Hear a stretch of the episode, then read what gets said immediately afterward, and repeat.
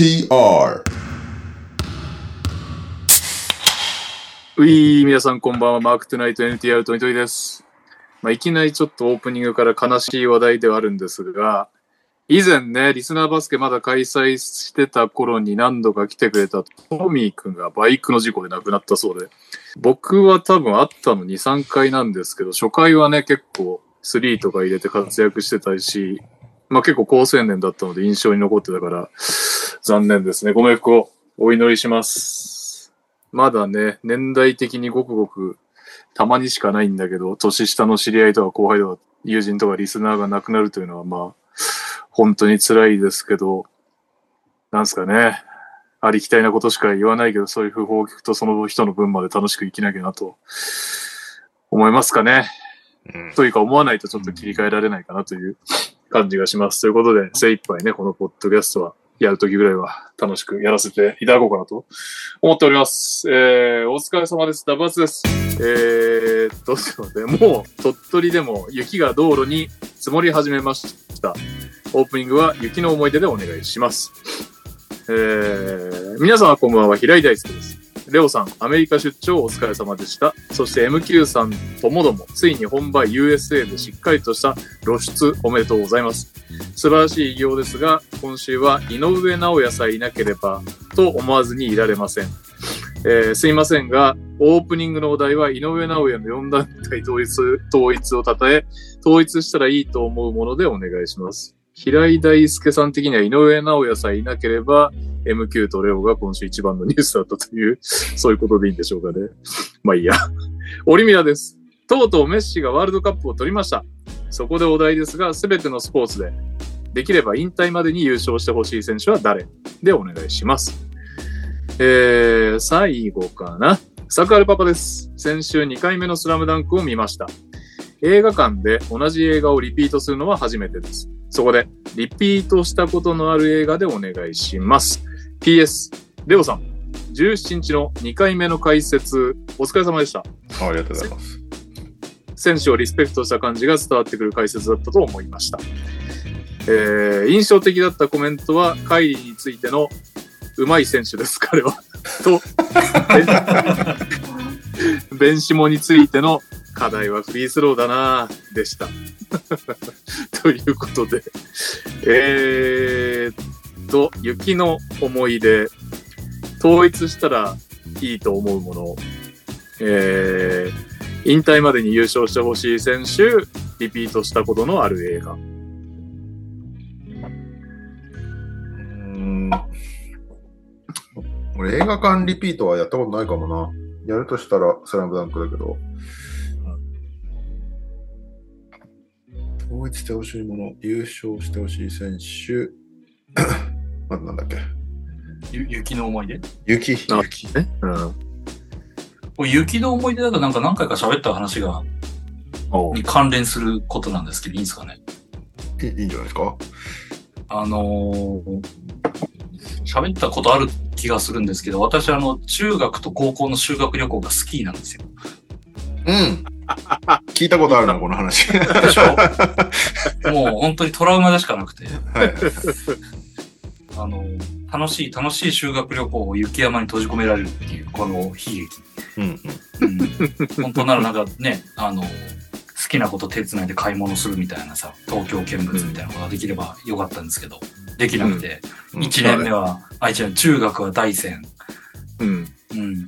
であの、あ、すごい。中高っつったか今。そう両方なのね。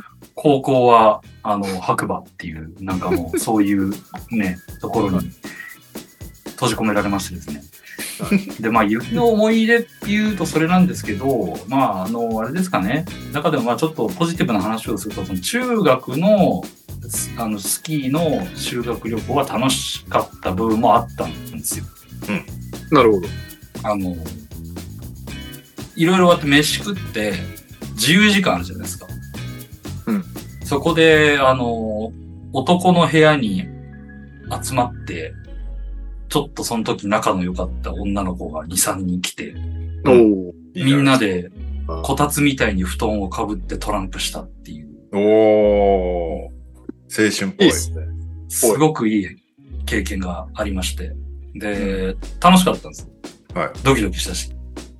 うんまあ何も間違い起きなかったんですけど。うんで、それで、あの、高校に楽しい、あの、今度こそ楽しい修学旅行をと思って高校行ったら、またスキーで、あの、しかもお話ししたと思うんですけど、あの練習着持っていけって言われて、あの、自由時そう楽しいはずの自由時間はひたすらフットワークしてたっていう、あの、そういう思い出です。外には雪がちらついておりました。みゆきです。よろしくお願いします。雪の思い出、なんかでも俺も話したような気もするんだよな。雪の思い出、雪の思い出、ニュージャージーは結構雪国だったんですよ、僕が住んだところ。なるほど。結構、なんだろう、あの、緯度横は緯度だよね。緯度的に東北の方だから、日本で言うと。うん。うんうん。なんで、降るときはめっちゃ降る。なんか腰、腰ぐらいまで積もるんだけど。へえ。で、その前の晩の天気予報とか見ると大体雪降るとわかるじゃん。次の朝。はいはい。で、朝、なんか6時ぐらいに電話が鳴ると学校が休みだっていう連絡なのよ、大体。うん。朝6時とか6時？6時とか7時ぐらいに 電話がかかってくると、あ、これ絶対学校休みのあれだっつってめっちゃ喜んで、あの、やったぜっつって外に出るんだけど、あのドライブウェイがめっちゃ積もってるから雪かきをしないといけないっていうこの労働が待っているっていう。で、腰がもげるほど雪かきをし終わったら、公道の雪かきのトラックがやってきて、公道の雪が全部うちのドライブウェイに 押し込まれて、またこれやるんかいっていうのの繰り返しをやるっていう。なんか雪で休みになってもただ辛いだけっていう思い出でした、ね。そんその後楽しんでるね。です。大西レオです。えー、そっか、雪国なんだ。ニュージャージーは。でも全く降らない年もあるんだけどね。降るときは本当にドカ降りするみたいな。えー、大体積もる。だから雪かき、途中からもう鬱陶しくて雪かき機をうちは導入してた。あの、うわーっつって、お押しながら、草刈り機みたいなやつで、うーん。あの、なんだ、吸い込みながら横に飛ばしていくやつ。えー。楽そうですね、そう。それは。はい。というわけで、今週も始まりました NTR なんですが、えー、っとですね、すっかり忘れて温めていたんですが、富永啓生選手サイン入りのキャップが当たるプレゼントキャンペーン、おう。ネブラスカでアイウェイを咲く、アイウェイアイウェイを咲く分、面白かった人1名にキャッププレゼントという話で、まあ、いくつか面白いのあったんですが、私ね、非常責任持って今回は決めてきました。おまあ、ただね、一番笑ったのは G ボーイの ネタだったんですけど一、回紹介したの。うん巨人の坂本を、の、まあ、パロったというか、はいはいかぶやつなんですけど、まあ、やっぱなんかね、本人も書いてたけど、ハッシュタグ頑張れ、富永啓生で募集した当選のネタが、ちゃんと坂本ネタっていうのはどうなんだろうと思ったので、一番笑ったけど不採用ということで、二番目に笑った人にしました。G ボーイ君残念賞というわけで発表します。富永啓生選手、サイン入りキャップ当選者は大輔さん。ネタは、ネクラで、ブサイクな、乱暴者でおなじみの、スカンピンなこのクズの私に、かっこいいその帽子くださいな、ということで、なんですかね。意味がわからないテンションとスカンピンというね、未だにその言葉を使うのかというワードチョイスが決め手となりましたのでおめでとうございます。大輔さんは、この配信を聞いたら、私の DM に名前、電話番号、郵便番号、住所を送っていただければと思います。というわけで、今週も行きましょう。今週のニュースはーい。えー、今週のニュースは、なんかいっぱいあるんだよな、今週。えーっと、どれからやろうか。井上尚弥4団体統一王座。おめでとうおめでとうございます。いや、そして、スーパーバンタム級移行ということで。ういんや、すごいね。すごいですね。あのーあれを褒めたい。別にここで褒めてもしょうがないけど、NTT を褒めたいですよ。最初、あのーなんだっけ、DTV でやったじゃないですか。うんうんうん。DTV って、アベマとかアマプラが、この格闘のイベントを流したようには、できなかったんですよ。DTP の何かしかの原因で。ほう。で、止まっちゃってたんですよ。一時期。あそうなんだ。だけど、もう採算度外視で、もう無料で、だからその、登録作業とかの承認作業とかそういうのを撤廃して、うん無料開放したところ、見れるようになったという。へえ。あまあちょっと担当者の首は飛んだかもしれないけど、英断だよね。ずっとぶつ切れで見させられるよりは。そうだね。うん、無料開放したその英断にね、ちょっと感謝したいと思いますよ、DTV。素晴らしい。えー、そんなことあったんだ。うん。俺は見れなかったんだよね、普通に。時間的に？時間的に。あ向こういたのかな？多分。ああ、そうだ。向こうだ。そうそうだよね、うんアメ。アメリカ行って、しかもちょうど移動日みたいな感じだったと思うから。こっちの全13日だ。然全然見れなかったんですよね。まあ、ただね、内容はね、結局見なくてよかったです。ああ、はいはいはい。まあ、DTV 褒めたけど。まあ、あの、なんていうか ボクシングってやっぱ相手も出てこないと、うんうんうん。成立しないということだけがわかるという、あの、あ、そっか。ずっと相手が亀戦法みたいな。そうそう、だから、昔の、昔の亀田三兄弟の、なんかもうずっと、こうなんか、がっちりと、本当に亀の甲羅にこもるように、うんうん。ディフェンスだけして、こう、なんか、去り際にババンって打って、まあちょっと得点稼いでみたいな感じだったじゃないですか、亀田さんも。うん。それのさらにもう手数が連打が出ないみたいなパターンでした。うーん。今日は、ケロるな多分怖いんだと思う。もう、打ったら死ぬみたいな感じも。井上直也の方は、え？あ、大丈夫ですか？え？途切れた？うんめっちゃね、ケロケロしてる今日。あ、割とずっとケロケロしてる今日。会話ろっかな。じゃあ、井上直也の話終わったら、はい。今聞こえてる？今今聞こえてる。あのーどこまで ケロってなかった？まあ、一やでもなんとなくは分かった。相手がうん怖がってるっていう話ね。相手が怖がってて、手が出ずで、結局井上直也はもう顔面を相手の前に出して挑発したんだけど、それでも打てずというこうとで。ん。まあだから最後、もう、残り2ラウンドになって、じゃあ体力絶対持つから、めっちゃ打ちに行こうっつって、こじ開けたっていう試合だったんで、まあ、試合としては本当別に見れなくてもよかったんですけど、歴史 歴史としては素晴らしいだし、まあよくこじ開けたなと。まあ相手もよく11ラウンドまで粘ったなって感じだけど。っていう感じでした。いやー、めでたいよね。で一応あれでしょ？バンタムが適正体重なんでしょ？ああ、そうね。あんまり、だからやっぱ階級上げるとパンチが効かなくなってくるからね。どこがかわかんないけど。そうだよね。ちょっと無理しないといけないかな、みたいな感じなんだよね。多分ね。スーパーバンタム行くと。うん。でまあ減量楽になりますからね。そうだよね。そううん。そこをどう取るからね。なんか、特番見たけど、10キロぐらい絞るんでしょ？いつも。ううんん。10キロってね、そうそう落ちないと思うけど。ね。んそうね。まあそっか。その作業が少し楽になる分、力つけようみたいな感じなのか。ううん。いや、もう29だからね。うん。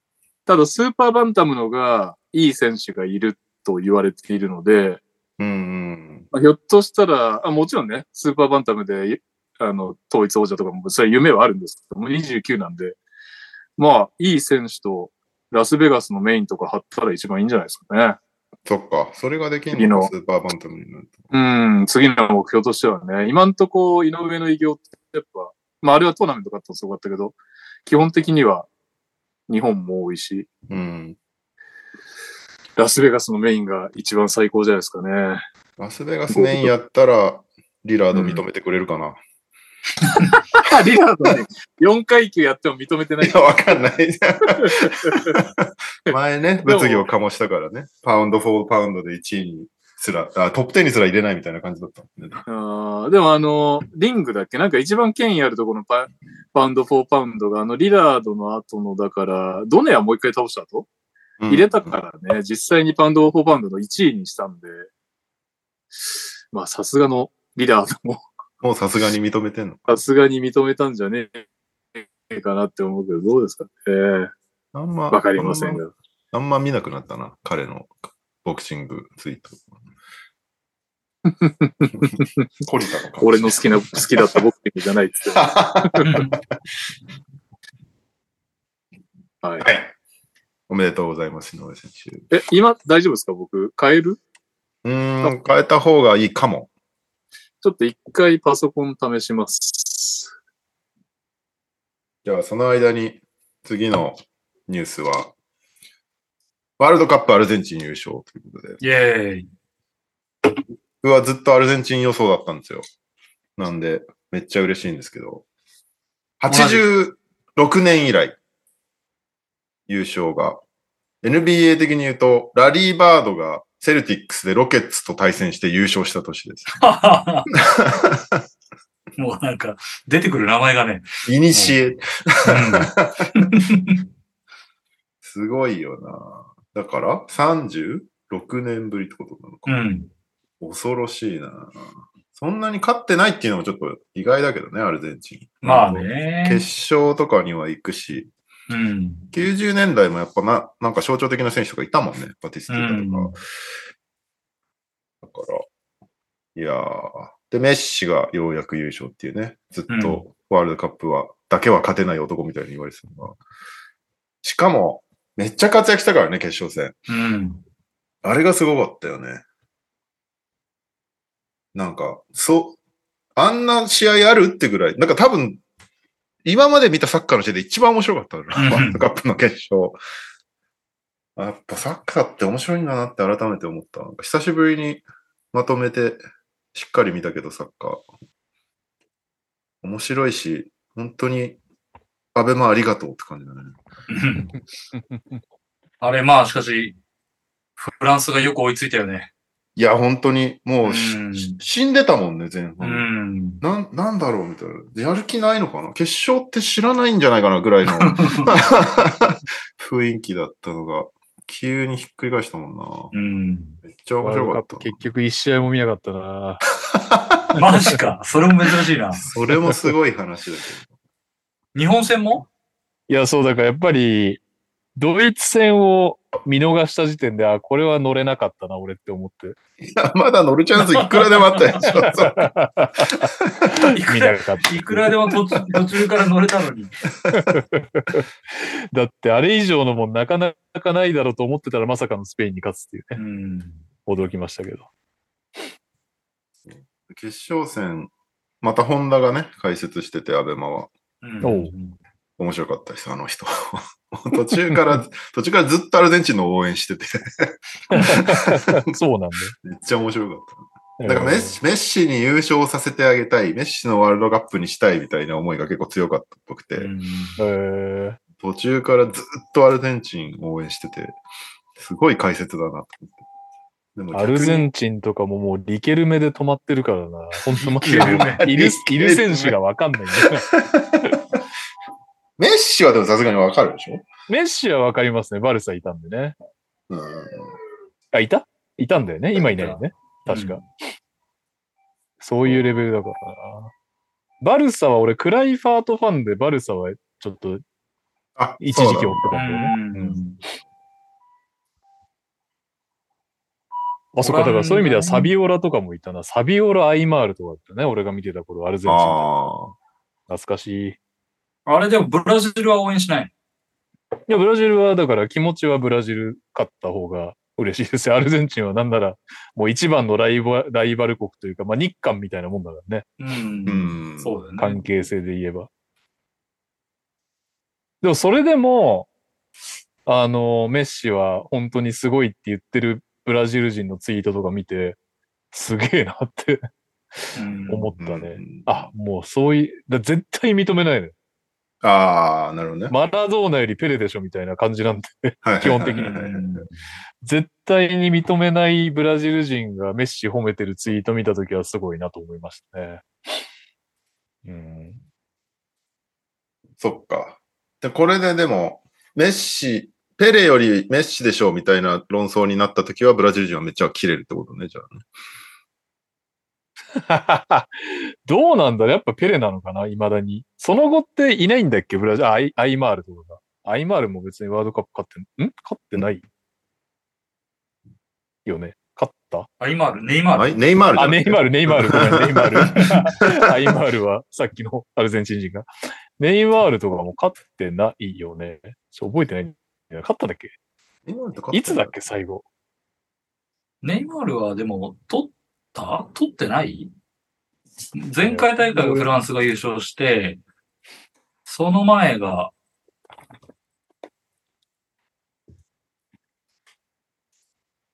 もう30なんだ。ネイマールって。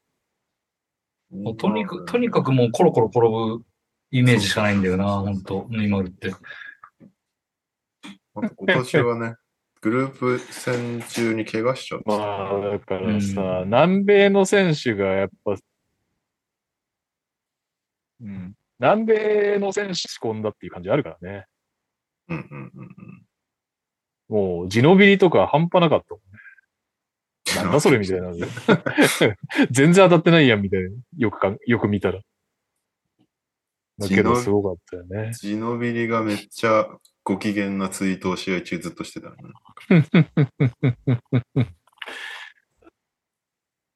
はい。あ、土井健がネイマールはオリンピック優勝だけのはずって言ってますね。ああ。サッカーもやっぱオリンピックは若干ね、格が落ちるもんね。バスケも。そうね。あ格格別か違うかもうそもそもアンダーの大会だからね、オリンピックは。はいはいはいうんむしろあれか、バスケはオリンピックの方が。そうバスケは、まあアメリカは、えっと、少なくともオリンピックの方が価値あると思ってて、うん。世界は割とワールドチャンピオンシップス重要視してるような気がするけど、けど世界的にもやっぱり本気のアメリカを倒してっていうのはやりたいだろうね、いつかは。そうだね。うん。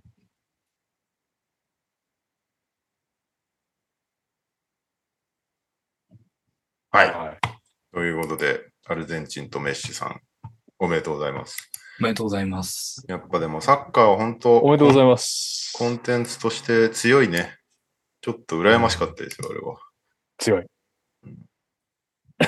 来年のバスケのワールドカップなアベマやんねえかな。いや、本当に。アベマもなんか変えたいよね。やっうぱ、んば、ワールドカップ本当淡々となんかメディアに取り上げられないまま過ぎていくもんね、バスケの場合は。そうね。まあでもあれじゃない？あの、ドンチッチが日本来ることは決まったから、それはちょっと楽しみだけどね。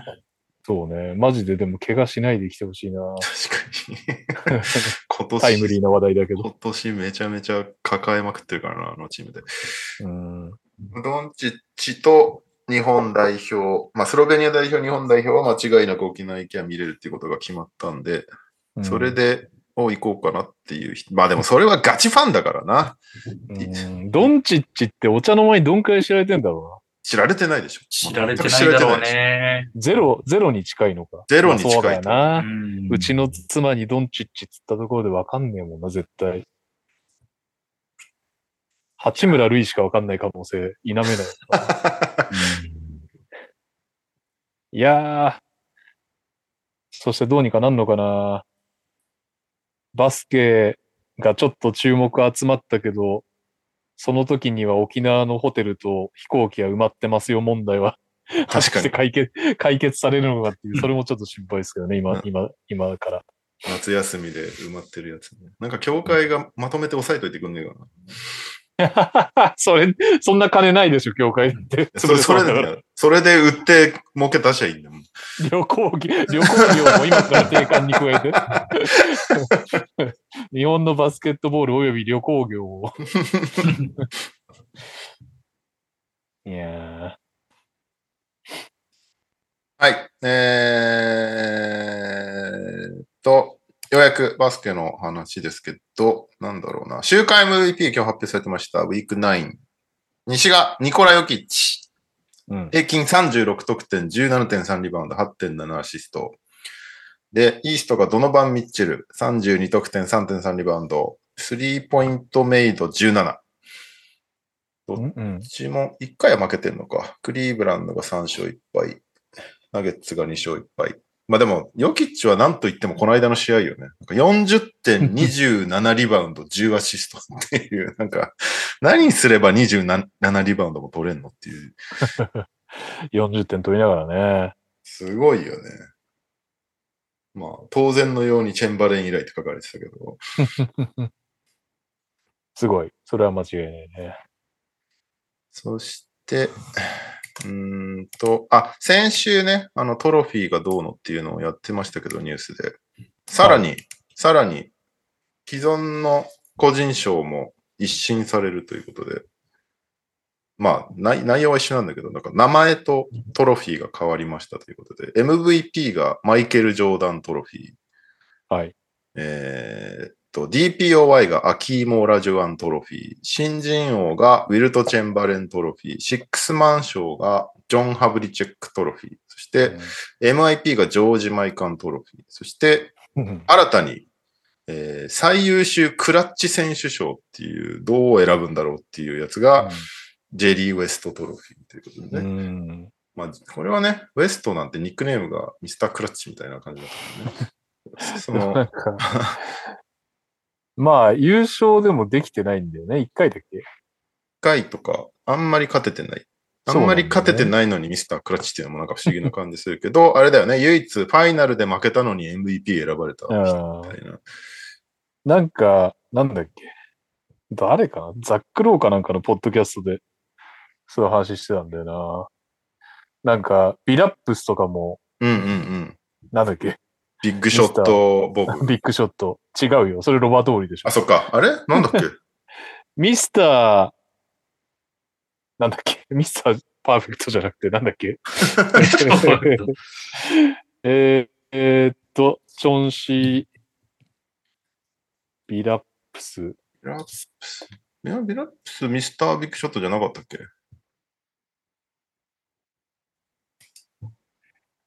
出てこない。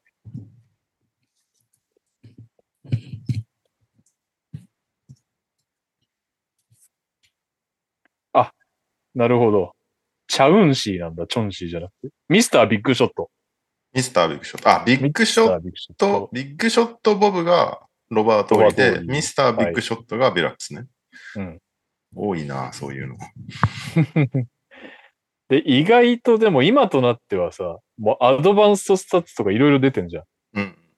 そういうので見ちゃうと、意外とそうでもないよね。あそうそう。数字別にそこまででも。そうそうそうそう。印象に残ってるショットを決めてるってだけで。そうそうそうそう。で、まあ、ロバート・オーリーって賞にしちゃうにはちょっとスターじゃないし、みたいな。いろいろ話してましたね。うん。リラードでいいけどね。まあ、現役は選ばないですよね。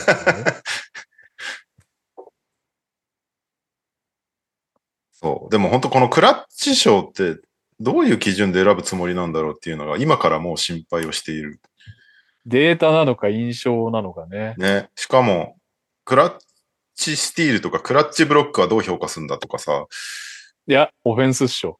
やっぱオフェンスになるのかな多分。うん。クラッチスティールになんないんじゃない？でもその、なんだ、ファイナルの時のレブロンのチェイスダウンブロックとかさ、うであれってさ、やっぱりクラッチってもし、あの試合でクラッチだったっつったらカイリーになっちゃうよ、と思うよ。まあそうだよね。同じ試合で。っそうだよね。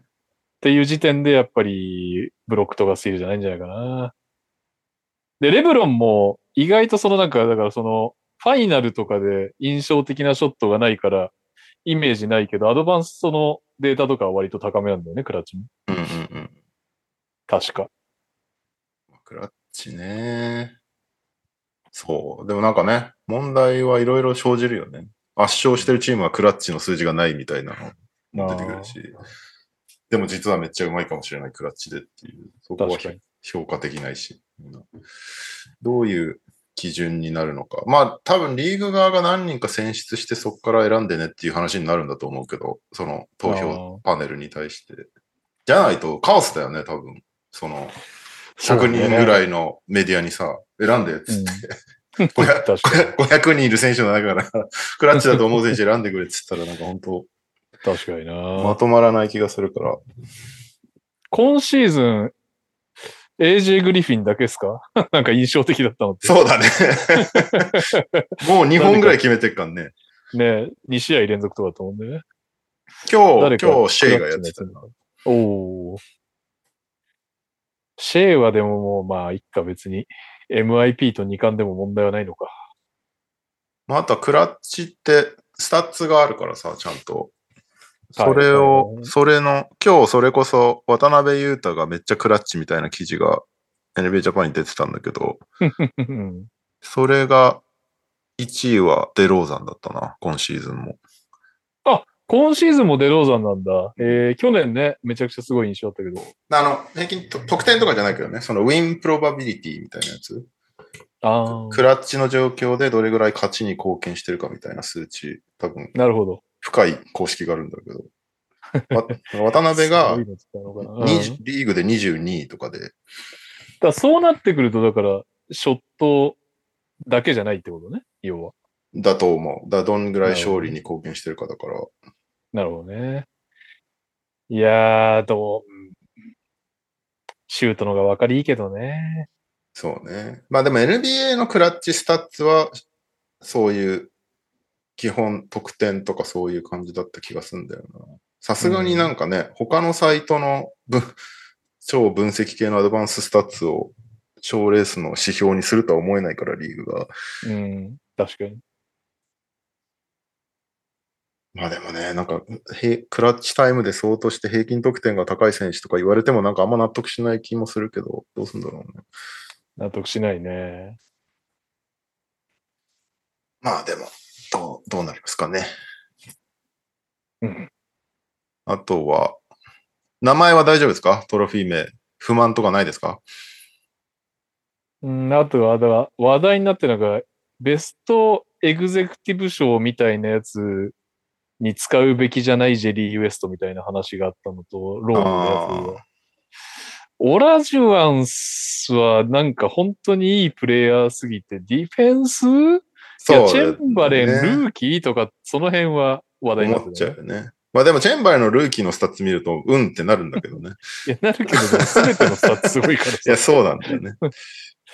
DPOY、そうだよね。ザック・ロウとのポッドキャストあれだよね。ここダンカンにしたかったみたいな話してたよね。ああ、そうそう。だけど、でもダンカンは DPOY 取ったことない。取ってない。それも言われてみればそっかって感じだね。複雑。複雑ですね。まあまあでも、あれだね。俺らが意見をするとしたら、この、この世代というか、まあその今のトロフィーの人たちの世代はいろいろ違うけど、うん。じゃあ20年後にちょっと一新しましょうってなった時に、いや、クラッチはリダードじゃないとか、そうね。うん、そういうね、ことが議論に、僕らが還暦を超えてね、老害としてやっぱりそういう意見をね、出していかないと。そうね。うんウィーク1000いくつぐらいの放送で。誰が聞いてんだよ。逆に今圧倒的に、い圧倒的に MVP になりそうな人とかって誰だろうな。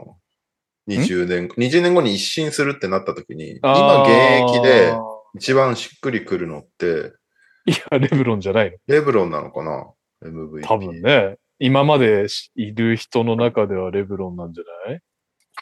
そんな回数多いっけ、レブロンって。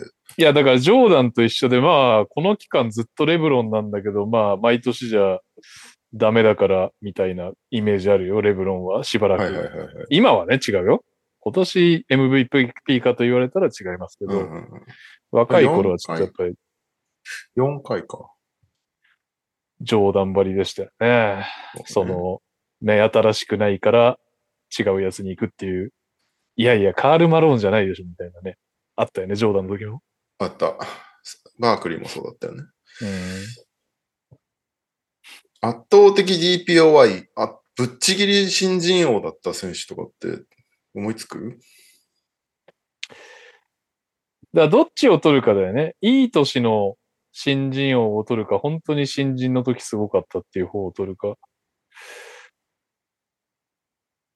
だ、うーん、誰だろ満場一致みたいなのは言っていたんだっけ？最近。満場一致の MIP? ああ、MIP じゃない、ルーキー？まあどれ、どれでもいいんだけど。?MIP ドンチッチ？とかは、あ、ドンチッチ？ドンチッチって、満場一致だったかどうかわかんないけど。そうだよね。どうだったんだっけな。ドンチッチって誰？エイトンとかで争ってたってこあとトレイヤングとトか。レイヤング？トレイヤングではないな誰だ？ルーキー時代、そう、まあ確かにルカはすごいかったよね。ジャモラントとはモラントはザイオンにも票流れてた気がするな。そうだよね。練習もあれでしょ？ドノバンとルーキー？でしょもらってた。そうそうそう。あんまりいないな、ぶっちぎりで彼だね、みたいな。ラメロ？ラメロね。ラメロの時って、対抗馬いたっけ？対抗馬対抗馬がいるかどうかもあれだもんな。あれ、モラントの時誰？だあえザイオンザイオン。あ、ザイオンか。うんああ。ザイオンぐらいだよね、あと。だけだね。その二人しか。ガーランド、バレット、ティアナ。その辺は一年目は結構差があったよね。今となったらいい、あの、ガーランドとか活躍してるけど。そうだよね。スコッティ・バーンズもそんな圧倒的って感じじゃなかったしな。これ、やっぱ遡ってダンカンとかになっちゃうのああ、でもダンカンはあり得るね。全然。ね。ダンカンか。ダンカンだ。ダンカンじゃない？今、だって今上がった名前で一番最強だったよね、ルーキー時代。最強だった。ダンカンあるな。20年後 KD、KD、ローズ、ブレイク？ブレイクにショーの名前つくのも変な感じするしな。そうね。いや、ダンカンだろうな。もうなんかダンカンを言われたら他が思い浮かばない。ももっと遡ってシャックとかだよね。ああ、そうね。うん確かに確かに。シャックも結構むちゃくちゃだったからな。うん。DPOY はあんま思いつかないな。そうね。ここんとこだって。だからどうせだったら今風のにしたよね。その、ちょっと前の20年後にやるんであれば今風がもう変わってるかもしれないけど、うん。外守れませんみたいな選手よりは、こう、現代、現代バスケの中の、ゴベアを排除しに行ったな、今。いやいやいやいや、まあまあゴベアとかベン・ウォレスでも何でもいいけど、うん。その旧世代の人よりは、あの、今っぽい人を選びたいですかね。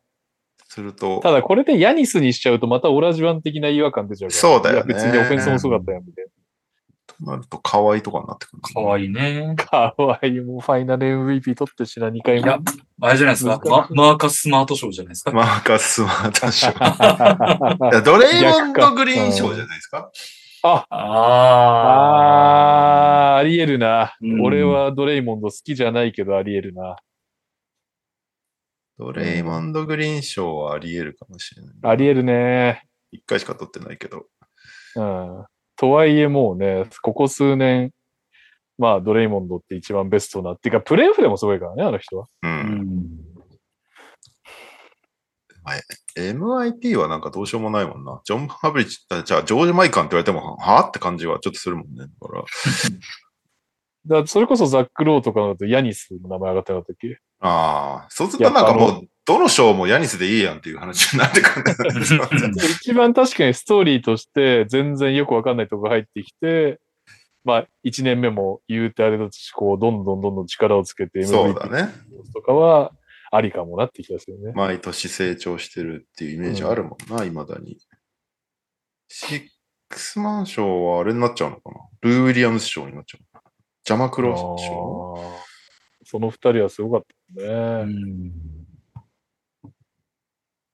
あ、でも大丈夫ですか、右さん。エリック・ゴードンとかじゃなくて。確かに、エリック・ゴードン賞。いや、俺はシックスマンにしたいんだけどさ、スタメンで使われてるからさ、ダメなんですよ。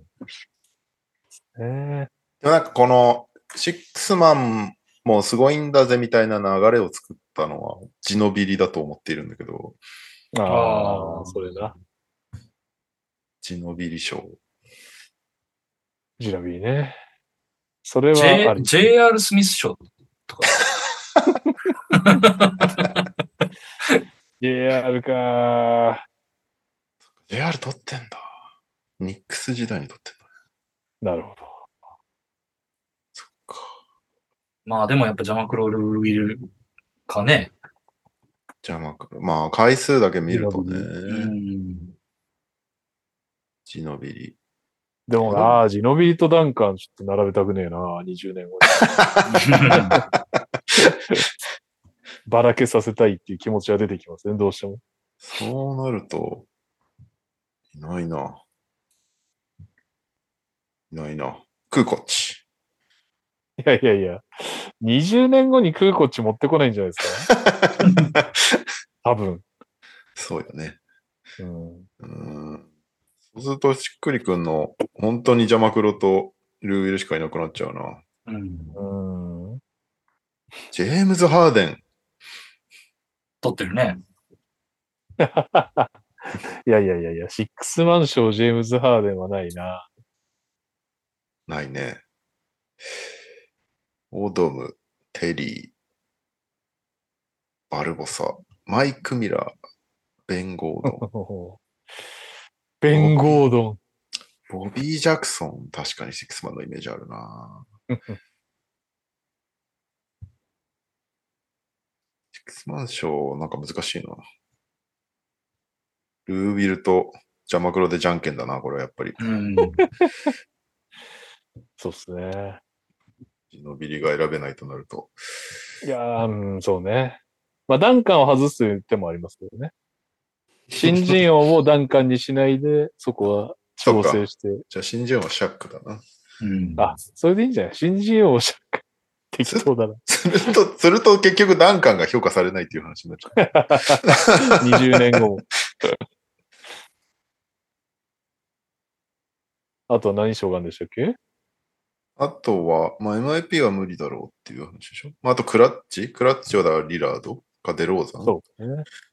いやー、まあ今のまま、今ここで決めろって言われたらリラードの方が取るだろうな。リラード、印象が強すぎるからな。う。うんん。プレーオフでもやってっからね、彼は。そうね、そうね。うんです。はい。なんかちょっと、結構でかいんだよね。MVP のやつ。うんヨキッチに渡されてるの見たけど。はい。えーっと、なんか、もう始まってるんだけど、現地20日からオールスター投票開始ということで、本来なら日本時間的には21日からなんだけど、どうやらなんかもう始まってるっぽくてみんなちょこちょこ投票し始めてるけど、今年はね、NBAID が必要で、サイトからし。今ね、うあの、日本以外は NBAID っていうのが、こう、使われていて、なるほど。NBA のサイト行くと ID, 作 ID を作れるんだけど、そこでそれを使って投票すると、できる。なんか日によって投票が3倍になったりとかいろいろあるんだけど、はいはい。まあ一番特徴的なのは Twitter の投票がなくなったっていう話なんだけど、うん。まあ、Twitter がね、今いろいろ危ないっていうのと、えっとそっか。あの去年のねあ、あの、ウィギンズ事件とかあったからね、多分、うん。ツイッターは怖いっていうことが分かったんだと思う。なるほどね。K-POP が肩入れすると、そいつが先発になってしまうっていう、ろ露呈されたの、ね。川崎健次郎事件が起きちゃうわけね。ザザパチリアとかも一瞬、あったよね。国を挙げてやってたんだろうなっていう。どうせなら国を挙げてね、田辺選手とか入れたいですけどね。いやー、そうね。まあ、オールスターじゃないけど、そういう盛り上がりをしてもいいぐらいですようね。ん。うんなんならね、今年の活躍なら、ブルックリンの人たちとか、やろうぜやろうぜみたいな感じになるだろうからね。確かに。ということで、例年よりはちょっと敷居が高い投票ですけど、はい。来週、再来週あたり、どっかでみんなで投票するか、放送中に。うん。んと、ニュース、ニュース。ジャモラント、不可解な退場っていう。あれ、すごいよね。もう、本当文句たらたらでしたよ、クリス・バードも。えーっと、説明しますと、オクラホマシティでサンダーと対戦してた試合だよね。うん。で、前半終わりぐらいに、モラントが、その OKC にいたグリズリーズファンと話をしてたのね、コート上で。うん。で、なんか頑張れよ、おい、みたいな感じのことをファンに言われて、じゃあうんモラントが、いや、頑張りたいんだけど、レフリーが全然笛吹いてくんねえんだよ、みたいなことを、うん。まあもうちょっと汚い言葉で言ったんだろうけど、うん。それを聞いたレフリーが退場にするっていう。まあ、テクニカル2回目だったらしい、ね。そうそうそいや、にしてもさ、もう今となってはさ、しかもファーストハーフだから、ファーストハーフ？前半だからね。う、前半。あのーもう、そういう選手じゃないよね。OKC のアウェーだったけど、第4クォーターのね、設定とかだったらまだしも、いや、それもダメか。にしろなんかその、OKC の人たちもジャモラントを見に買ってる。わけじゃん、もはや。うんそういうこと、人もいるわけじゃん。うん。まあ、もしくは、OKC に行くのも好きだけど、あこの日はモラントだからこの日に当てていこうかなっていうぐらいのもう選手を、ちょっと悪目立ち審判ですよね、あれはね。そうね。いやー、そんな、なんかそんなことあるみたいな判定が今年ちょっと多いような気もしちゃうけど、話題になってるだけなのかななんか気になりますけどね。そう。で、モラントロッカールームに下がった後、まあお父さんが見に来てたから、お父さんにフェイスタイムして、そのファンに謝るっていうのを いやー。結局でも、あれだよね。なん撤回も何もしてないんだよね、多分。リーグ側は。してないんじゃない？うん。すごいよな。したとは聞いてない。うん。負けちゃいましたからね。グリズリーズあれで連勝途絶えたからね。そうですね。サンダー相手に。サンダー地味に強いからな、今年。確かに。えーっと、でもあれよね。グリズリーズめっちゃ強いよね、今ね。まあ、この試合は負けたけど。そうですね。連勝いくつしたんだろ結構な数したね。そうだよね。え、まだ1位？負けてどうなんだ？なんかでもペリカンズもこぼしてた気がするかな。あ、まだ1位だね。おナゲッツが2位になってるな。ペリカンズは4位まで落ちてますね。なるほど。今、グリズリーズ、ナゲッツ、サンズ、ペリカンズ、クリッパーズ、キングス。でも、こっからアウェー連戦だったんじゃないかな。しかも結構強いとこ相手に。うん。次が、あの、多分ね、クリスマスまで連戦なのかな。しかも結構えぐい。ナゲッツ、えーサンズ、ウォリアーズと連戦。まあ、ただ、ウォリアーズね、カリーがいないかもだから。あ、それしかもクリスマスゲームじゃん、それ。そうですね。そっかそっか。結構厳しい。だからすごいっすね。もう、なんていうか、以前のグリズリーズだったら考えられない。ナゲッツ戦、21日、ナゲッツ戦 TNT。えー、24日、サンズ戦 ESPN。26日、ゴールデンステート、ABC と ESPN。すごいな。ありえないですよね。ありえない、テレビ3連チャン。すごいな。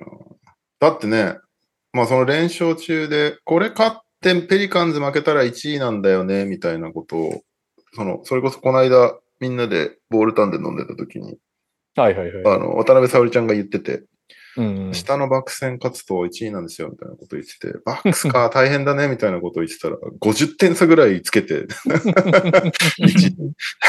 強って思った。あのね、41点差か、あれも謎だった。モラントトリプルダブル。うんなんか、試合があまりにも開きすぎて、ウェイブとかやってたもんね。観客と一緒の。観客と一緒にベンチがウェーブとかしてて、失礼すぎるみたいのでツイッターで賑わせていた。基本的に子供チームとして有名ですから。基本失礼だからね、グリズリーズ。それが面白いんだけどね。しかもなんだろうな、なんか、なんだろうな、あの、かっこいい感じの失礼さじゃないんだよな。はいはいはいはい。子供っぽいんだよな。うん、いや、ほんとほんと。学生乗りなんだよね。そうそうそうなんだろう、ロブシティとかの時って、まあ短期だし嫌な奴らだし、うん。だけど、プレイは派手だぜみたいな。うんうんうんうんうん。なんかちょっと悪いけど、クリパーズファン以外は応援しないんだけど、ちょっとヒール人気みたいなのもあった気がするんだけど、はいはい。なんかグリズリーズちょっとダサい、ダサいんだよな。そこら辺は。わかんないけど、いや、子供っい。ぽいというか。それを可愛いと思う人たちもいると思う。ああ、なるほどね。学生乗りで可愛いな、お前ら。そうそうそうそうなるほどね。見てて面白いもんだって。うんウェーブしないもん、普通。まあ、コンチャーとかちょっと申し訳なさそうな顔してやってましたけど。モラントを危機としてやってたよね。一番子供だから。すごいよね、でも本当に。だって、まだ、モラント、ベイン、ジェジェジェが一回も一緒にプレイしたことない今季っていうね。0分だっつってたからね。それで言うと、あ、だからベインとジェジェジェが入れ替わりなんだけど、そうそうそうベインがね、そろそろ復帰するかもって話になってます、ああね。なんならあれですよ。ダニー・グリーンもそろそろだぜみたいなこと言ってたよ。グリーンどこの、ローテのどこにぶち込むんだ？入んないでしょ。それこそ50点差とかで勝ってれば出てくる。どこまでできんだろうな、グリーン。メンター的にはいいんだろうけどね。そうね。うんまあでも残ったね、グリーン。いやー、トレードデッドラインまでわかんないんじゃないですか？どうだろそっか。でもそれかもしんないね。トレードデッドラインに向けてちょっとプレイさせて、勝ち上げてストレードみたいな可能性はあるよね。う。まあでもどうだろうな。ラレイビアとかロディも育てたいと思ってるだろうから、結局さ、うんやるなら3番じゃん。うん、多分。うん。3番でベテランでそこそこいいやつってことだからな。迷いますね。楽しみではありますけど、どう？動くにせよ動かないにせよ。はい。えーっと、あとは、アンソニー・デイビスが少なくとも1ヶ月離脱っていう、うん右足を負傷しての、なんか、そこまで重症じゃなさそうみたいな報道があった次の日に1ヶ月離脱しますっていううんシャムズのツイートがあって、しかもあれなんだよな、確か。ワールドカップの決勝戦の合間とかに急にツイートしてきて、うん今じゃないシャムズっていう雰囲気になるっていう。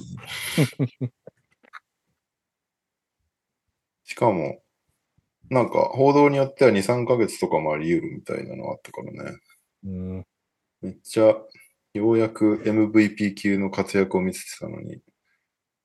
厳しいですね。本当活躍すると離脱をするを繰り返すね、AD は。見てて辛くなってくるわ、なんかもはや。うんレイカーズはどうするんですかね。最近ちょっと勝ち始めてたから、トレードどうするんだろうね、みたいなこと言われてましたけど、なおさらわかんなくなっちゃったね、ねこれね。どうするんですかね。全然わかんないな。うーん、あとなんかあったかな。なんかあったかな。あ、なんかロケッツネタが一個あった気がしたんだけど、忘れちゃったな。エリック・ゴードンの証明写真じゃない？あれ、なんなの？あれは、何なんだろうね。なんか、あの、一応、あの、アディダスの、あれらしいんですよ。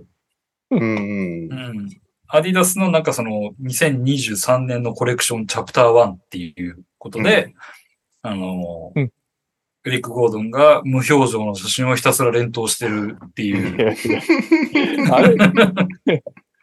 右さんも連投してなかった？俺はおも、あれがあまりにも面白くて、してたよね。ちょっと俺いちいち全部保存して、一個ずつツイートするっていうそう。そうそう、俺めっちゃ笑っちゃったんだよな、あれ。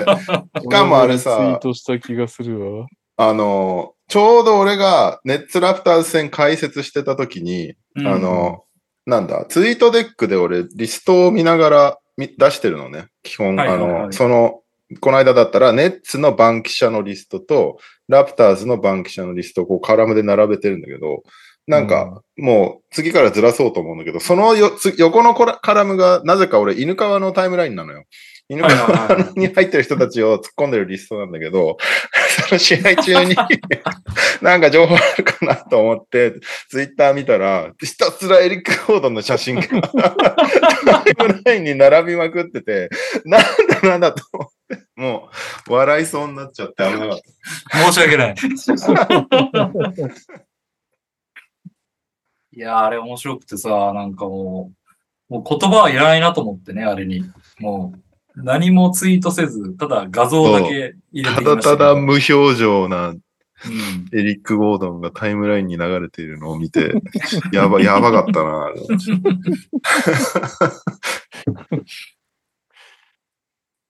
いやー、まあね、な、なんなのかよくわからないままですけど、結局あれも本当。うんうん。いやーなんだっけな、ロケッツ、ロケッツ、あ、そうだ、ごめん、ロケッツ直接は関係ないんだけど、今日のロケッツ対スパーズの試合が、うん。あの、ソーハンが片手でフリースローを打ち始める。ああ、そうそうそう。うんあったね。なんか、ソーハンってフリースロー全然良くなくて、47%ぐらいなんだけど、まあ多分試行錯誤をしているんだと思うけど、今日、あの、なんだ、アンソニー・メイソンとかさ、こう左手で添えてるけど触ってないみたいな片手打ちだったじゃん。うん。じゃなくて、ソーハンはもう、左手一切もうないのよ。もうダランとしてて。右手でボールを抱えて、なんかね、体に当てながらこう片手で持って、そのまま打つみたいな、なんか、なんだろうね。あの、まあ、シュートの練習でよくやるけど、片手だけで決めて。ちょっとずつ距離を置いていくみたいなの。入るようになったんですか、相反は。それそれはに、あの時は2分の1だったかな。微妙。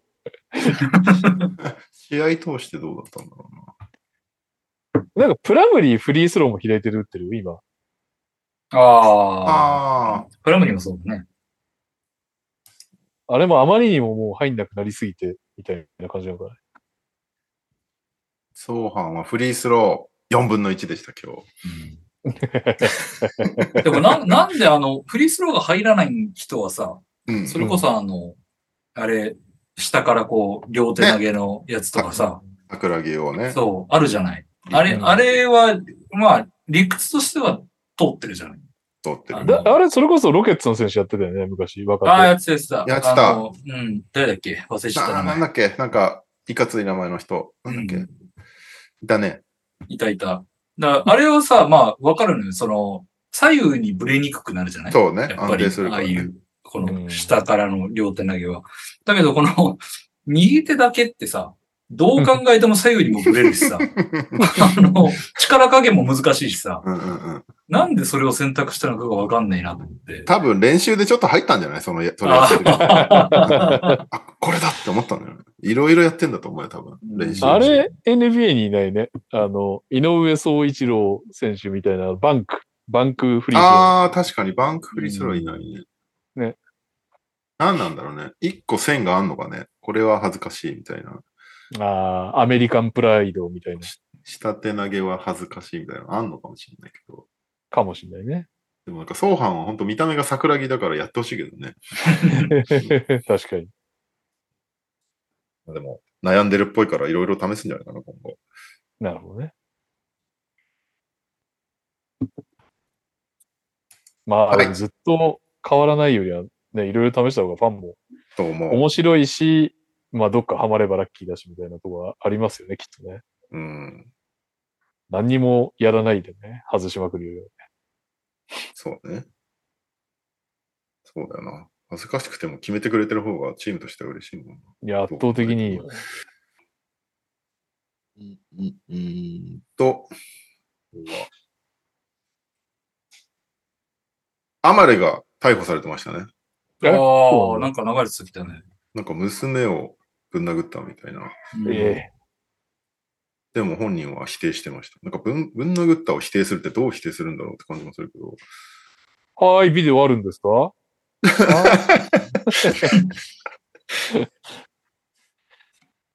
DV はな、聞いて一番不快なニュースだもんな。いや、本当に。なんかアマレは最近なんか、ね、イスラエルでプレイしたり、コーチしたり、良さげなセカンドキャリアを送ってるなって雰囲気だったけど。俺のアマレがスタウダマイヤーみたいな人いなかったっけ？リスナーで。いたいた。うん。何やってんだろう？急に思い出してる。確かに。俺の名前、そっか。それはリスナーなのか。なんかあの、しばちゃんの、しばちゃんの名作ツイートが、あの中に入ってるやつヤニスね。それはヤニスか？ですね。黒歴史で消えてしまった。黒歴史クリーナーで消えた。ちなみにすいません、発覚したんで、あの、一回少しだけ話戻すと、ロケッツの選手はチナヌ・オヌアクでした。ああ、そうだマナああ、ーそうだ。君。そうそうそうそうそう。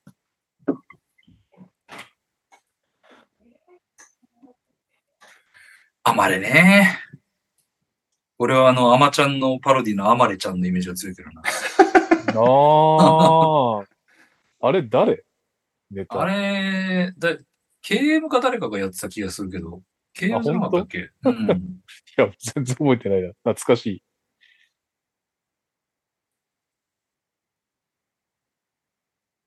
そんなもんかなニュースは。一件じゃあ NBA 方面来てるんで言っていいですか？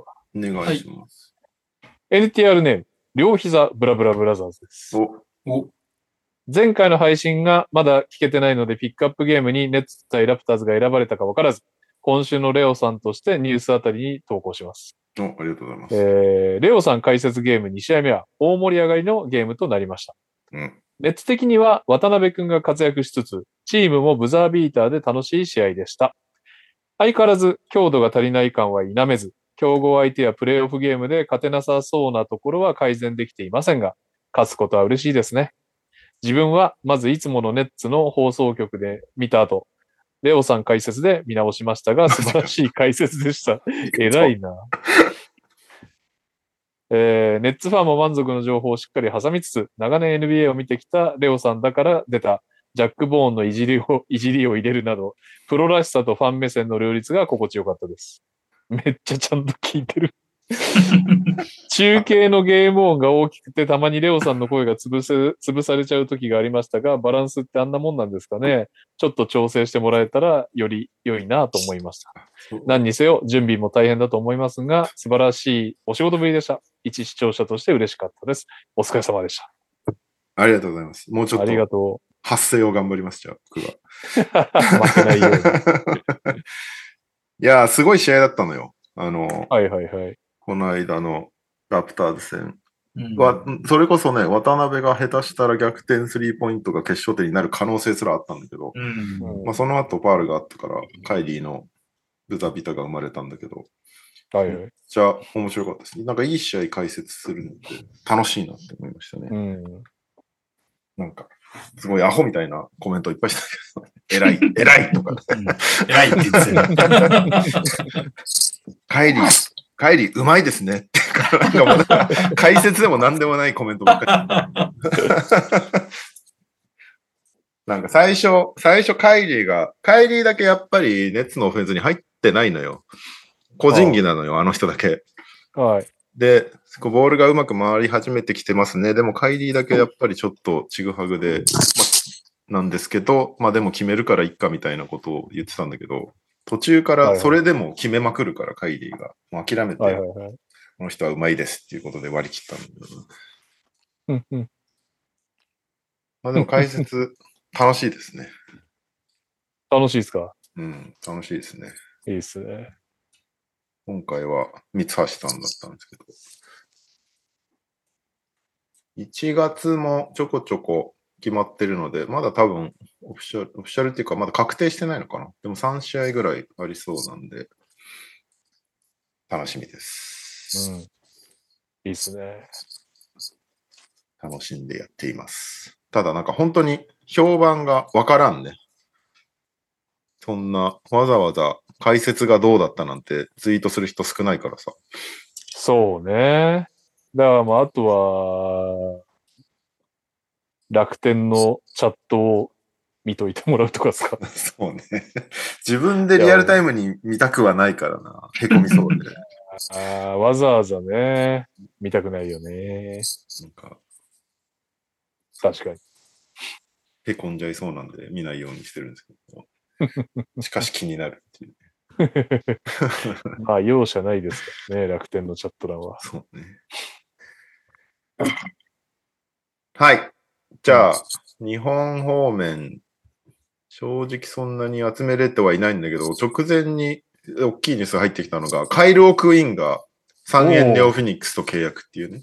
その、シーホース三河をシーホース三河を突然対談して、やっぱダメだったんでね、合わなかったんだね、と思われてたら急に3円に入ってくるっていう、うん。元 NBA 選手でおなじみのカイル・オクインだけど、なんか、その、なんかいろいろ聞くけどね、その練習がちゃんとしてんのかどうかみたいな問題とかいろいろ聞くから、そうですね。私が、私が、えー、アコーディングトゥソースなんですけど、僕が聞い、僕に教えてくれたソースの人によると、まあ、結構、その、性格面というか態度面が問題になったみたいな話は聞きましたけどね。実際わかりませんけど、そのソースによると。ってことはですよ、うん。大野さんのチームよく取った。そうなんだよ。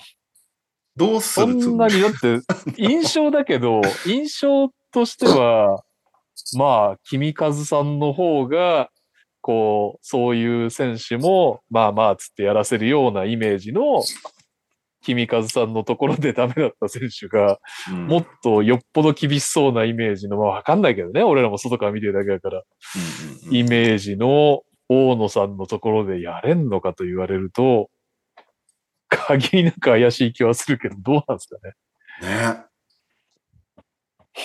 大丈夫なのかねえ、まあ3円も結構連敗してたから、そのやべえっていうのあったのかもしれないけどね。なあいや、まあにしてもちょっと GM と大野さんもそこら辺はちゃんとうまくいったのか、大野さんが俺はやれるって言ったのかわかんないですけど、ね。結構ね、まあままああちょっと蓋開けてみるまで、まあまあ、あとはね、奥院がめっちゃ反省したとか、あ。そうね。エージェントにお前もっとちゃんとやれって言われた可能性はあるけど、まあさすがにね、GM と大野さんも話し合ってるとは思うから、GM が急に取ってきたどうしようみたいな話ではないとは思うから、うん、まあ何にせよ注目だよね。まああとね、そうね3円はあれだよな、コリンズワースが怪我しちゃったから、はいはい。その間、でもつなぎで取るような選手じゃないもんね、奥院なんてね。まあでも言うて、そこまでしかも数字も別になんか、その、我慢して使うほどの数字でもないんじゃなかったけど、どうだったっけ、奥院三河の時に。うん。またな、本当マイナビがなくなったせいで、超大変なんだよ。どうやって遡っていけばいいんだろう。三河の時の奥院の成績とか、パッと出てくるのか平均13.9。な。ああまあ、悪くはないけどって感じですね、53.2%。あ、3、20%だって。打ってんのか。えーっと、9試合で15本だ。ああんま打ってないか。うん。8.6リバウンド、3.1アシスト。3.1アシスト？へえ。いやー、いい笑顔なんだけどね。まあ、キーウに終わるといいですよね。あ、なんだ、全然いいじゃん、奥院ってね。そうね。俺のソースが間違ってたっていうね。ぐらいな結末になるといいですね。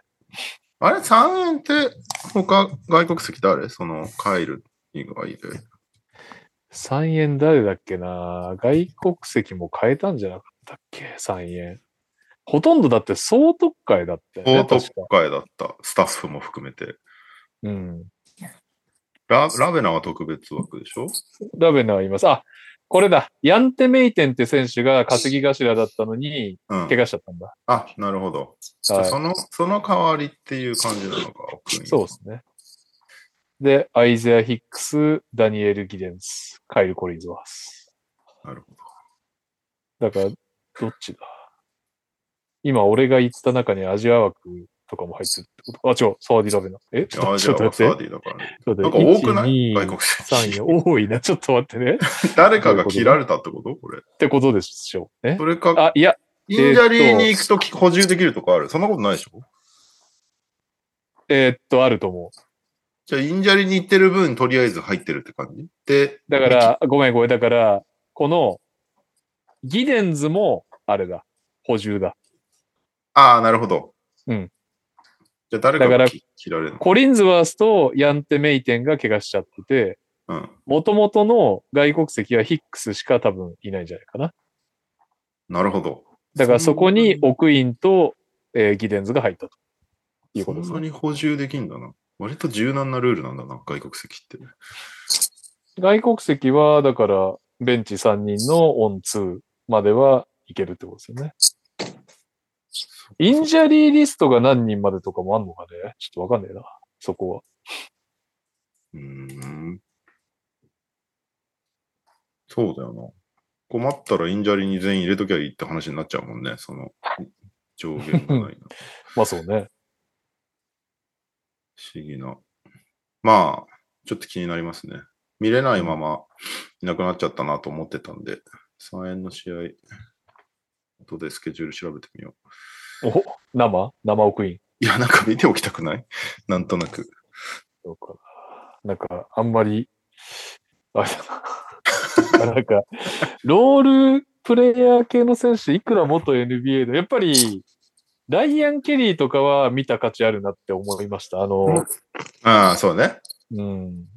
NBA でね、ルーキーの時なんか活躍してたし、やっぱすげえんだなって思ったけど、マカドゥとか、そのサクレはすごいけど、うん。生で見ても、ままあ、だから、他のせ、今来てる B の選手よりもすごいねとは思わないというか、うーん。オクインもちょっとその位置か、位置な感じですかね、僕の中では。だケリーとか、ニュービルとか、ビフォードとか、その辺のが、まあなんかちょっと見たいなっていう感じがしますけど。あまあ、あと、す振り切ってるので言うと、コフィーコバーはちょっと見たいかな。ああ、確かにね。活躍してんの？コーヒーは。してるしてる。めっちゃしてる。それは確かに。なんと、広島ドラゴンフライズにまさかのアップセット。おお。32点、12リバウン めっちゃ活躍してる。あ違った広島が勝ってんね。広島、あれ？広島どこにアップセットされたんだっけ？今のは嘘だったわ。何？全然新潟が負けてた。32点取ったけど。ちょっと待って、新潟でどっかに勝ったの ?3 勝目上げたの？ちょっと待ってね。めちゃくちゃ嘘ついちゃった。えー、新潟、新潟、新潟。新潟は、に、あ、北海道が広島にアップセットだ。失礼しました。で、新潟は、あれ？今週末は秋田に負けてるので、水曜勝ったのかな。えー、えー、はい、これです。渋谷に勝ってます。92対78おー。そうそう、大差で勝ったよな、新潟っていうのはちょっと北海道と混乱しましたが、92対78で勝ってる試合、コフィー・コーバン18点、24リバウンドで、24リバウンこれがすごい。杉本天章20点。ド。おお。彼は今いいんじゃないですか？平均で2桁乗ってる。11.8点。杉本テンション復帰してんだ。そっからだわ。そっからだわ、俺。ごめん。はい。いいっすね。今季3回、あ、今季4、ん？今季5回目の20点ゲームだ。すげえな。開幕で島根アップセットした時も杉本選手が27点取ってんだ。なるほど。うん3円は直近で都心は大晦日と正月の千葉、船橋アリーナなんで、ちょっとこれは辛いですね。いけないですね。近いじゃないですか。近いけど、大晦日と正月動けるかな。ちょっと、ちょっと奥イン見に、ジェッツ戦見てくるわって言えないわ、家族に。ただでさえ年末年始いないのに。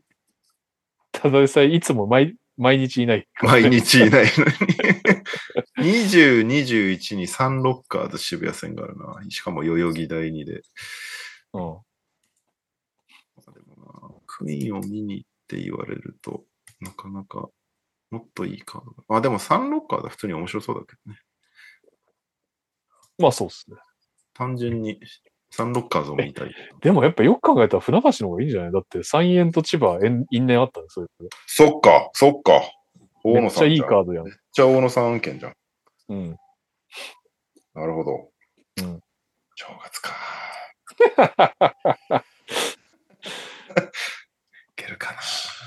正月ね。まあね。正月と大晦日ならどっちの方がいなくていいと思う？大晦日のがいなくていいんじゃないの？だって正月はお互いの親戚に会うとかなんかイベントが発生してくる。そうだよね。大晦日。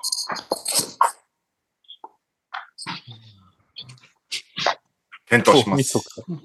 大晦日の3時から試合すんだのすげえな。この日程。30、31で全部収まんなかったんだね。すごいよね。正さん月もよね31、1日の、すごい。仙台も、ホームゲーム入っちゃってるけど、埋まるんかね？ね。なんか、大晦日と正月。アメリカは結構大晦日も正月も関係なく試合ガンガンやるじゃん、NBA って。ああ、まあクリスマスがね、そうそうメインだねだ。それはなんか理解できるんだけど、日本もそうなんだって今ちょっとスケジュール見てて思ったわ。うん、あ、仙台違った。1日2日だ。これもまた、それもすごいね。うん。三が日よ、だって。しかもね、相手広島っていうね。広島は仙台まで行ってるってことでしょ？正月に。そうですね。それもすごい話だような。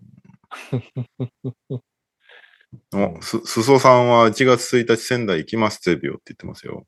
おー、じゃまあまあ、あ、お国がそちらですからね、彼女は。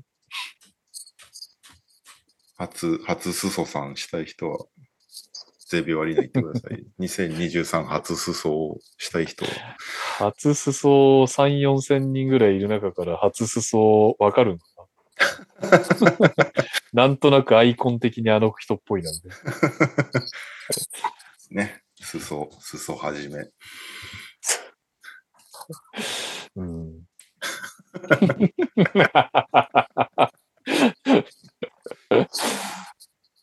はい。えーっと、あとは、怪我がちょっと多いっすね。じゃあこの話題の時にビール取ってこよう。マジで仙台の話なのにってい。うかさ、あれ、何？ニャオ入ってんの？入ってんのよ。ずっと、ああじゃあちょっとニャオ紹介しといてよ。なんだっけ、オープニング？ああ、じゃあ、にゃお、にゃおさんいる？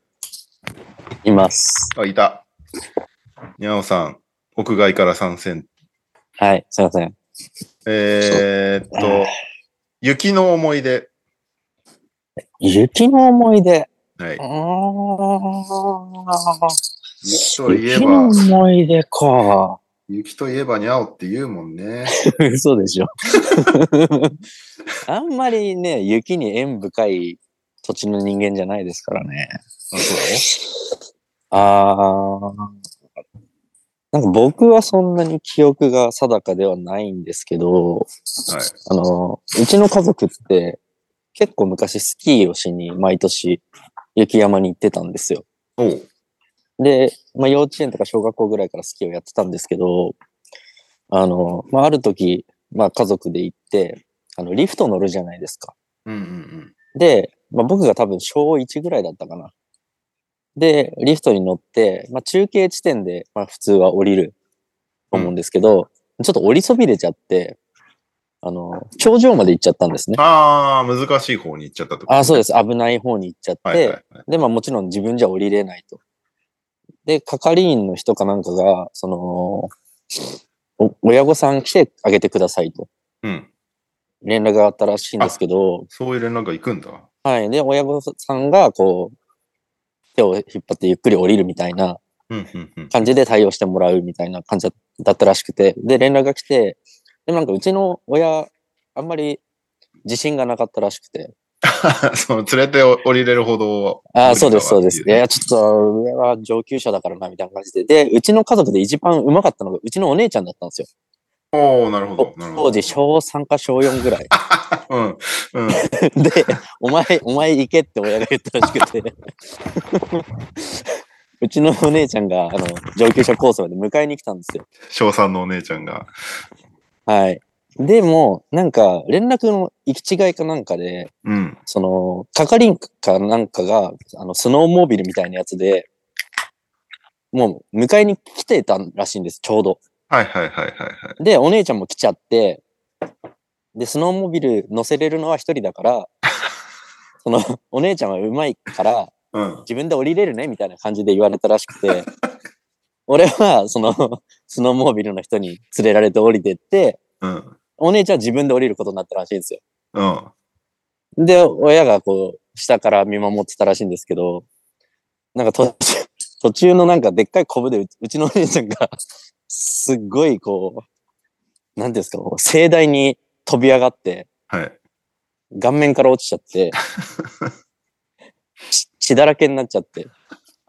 で、そのままうちのお姉ちゃん病院に運ばれちゃって、えはい、もう顔が半分ズザーってなっちゃって。ー、やば。結局どっちもスノーモービル乗ってんじゃん、じゃあ。結局ね、その、親がい、まあ親が行ったところで事故ってたような気もするんですけど、まあまあね、誰が、誰が病院行くみたいな話だもんね。そうだねもう結局子供を迎えに行くのが、もう一人の子供がいて大惨事になったっていう話を聞いて、で、それ以来なんかうちの親も雪山行くのやめたらしいんですけど、それ以来僕も雪山にあの家族と行った記憶がないんで、なるほど。はい、ちょっとね、まあ僕がリフト降りそびれてたのが悪いんですけど、そうね。まあなんかすべ、てギラのせいだったな。いやいやいやいやいや。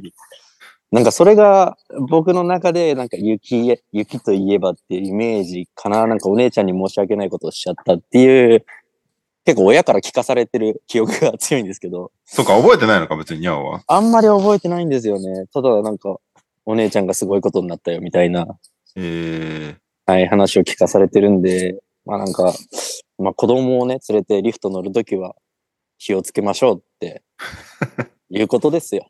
はい。はい。うんそれが雪の思い出です。にゃおです。お久しぶりです。ー、はい。お願いします。じゃあ、雪もう年内は絶望視されていたにゃおさんが寒いね。寒い寒い。頑張ろう。そういう話。寒い寒い。外は寒いな。なぜか外から、確かに。喋り声が子供に聞こえると起こしちゃうということで、そ外で、はい。収録することになりました。僕だ。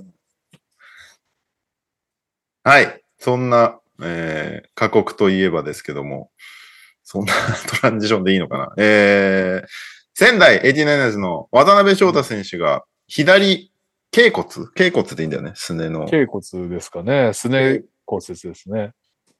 を骨折ということ全治未定だけど、大体すねの骨折って、まあ3、4ヶ月ぐらいかなっていう印象だけど、うんこれは痛手なんじゃないですか、かなり仙台としては。痛手ですね。そもそもピュアポイントガード登録2人しかいないと思うんだよね。だから、コンボっぽい働きをしていた岡田選手が頑張って PG を覚えるみたいな感じですかね。いやー、おそらく。辛いです。辛いですえね。、その渡辺選手ってアスフレいた人ですか？違いますね。違う渡同辺姓同名がいるんですか翔太違いですねう。んあっちの渡辺翔太は西宮じゃないかな、まだ。うーん。なるほど。あとは、もう一個、ダブドリ案件ですけど、岡田祐介さん骨折してますね。岡田祐介さんなは、んて読むんだろう尺骨？右尺骨？確かに読めないけど、腕えーのと、うん小指側の長い骨、そうですね。前腕の。私、これ TTT でも喋ったんですけど、ちょうど、昨日、岡田さんの、岡田先生の取材やってて、おお。ダブドリのちょっと聞いて岡田先生のコーナーのやってまして、そう、それが、最初、バラシになりかけたんですよね。うんあの、いきなり僕が土曜日、あの外にいるときに岡田さんから連絡があって、やばいっす、骨折しました。ちょっと一旦バラシでみたいな。月曜バラシですいません、みたいな。ああ、もうもう、当然当然みたいな感じだったんですけど、前日かな、また連絡があって、えーっと、意外とめっちゃ綺麗に折れてて、なんかもう見せてもらったんだけど、写真。うん。もう本当になんかその粉砕骨折みたいなのじゃなくて、パキーンって折れてて、うーん。漫画で雑にギャグで描いたぐらい綺麗に折れてて、だそのおかげで、で、その日中に、えーっと、手術も、金、あのー土曜だったから救急外来だったけど、その日中になんかそのボルトみたいな、この、ボルトっていうか支えみたいなやつを入れて、えー、手術も済んだんで、やっぱ月曜行けますみたいな感じで。取材が観光できたという形になっております。で、まあ、だから綺麗に折れたんで、岡田さんは、まあ年齢ももう37とかだし、やっちゃった瞬間に、ああ、これ今シーズン終わったよって思ったけど、意外といけるかもしれないということで、今、今シーズン中の復帰を目指すということを言ってましなるほど。た。はい。ぜひ、復帰してほしいですけどね。はい。あとは、B リーグが来年1月のオールスターから声出し応援を解禁ということで、すごい細かいんですよ。規定がね。はい。このタイミングは声出していいとかね。えなんか会場、なんだ？アリーナ側が煽ったりするじゃん。なんかディフェンスとか。ディフェンスって言っていいのかな、それはわかんない。なんかまあコール、チームコールみたいなのに対して声出していいとか。まあ、あとなんだっけ？ギバウェイ企画で一時的に自らをアピールする大きな声。こっちこっちちょうだいなどとか 書いてあるんだけど、なかなかのうんどう取り締まるんだろうっていう。まあ、なし崩し的に OK になってくんだろうね、これは。もうここまで来たら。まあ、そういうことだろうね。全面解禁って言いづらいから一応書いたんですかね。まあでも、あの、これもね同じ話 TTT でしちゃったけど、あの、僕、この間、今までだったら、コロナの初期だったら濃厚接触やんみたいなうん。シチュエーションがあったんですけど、今だと、その、マスクをしてれば大体もう濃厚接触じゃないんですうよ。ん。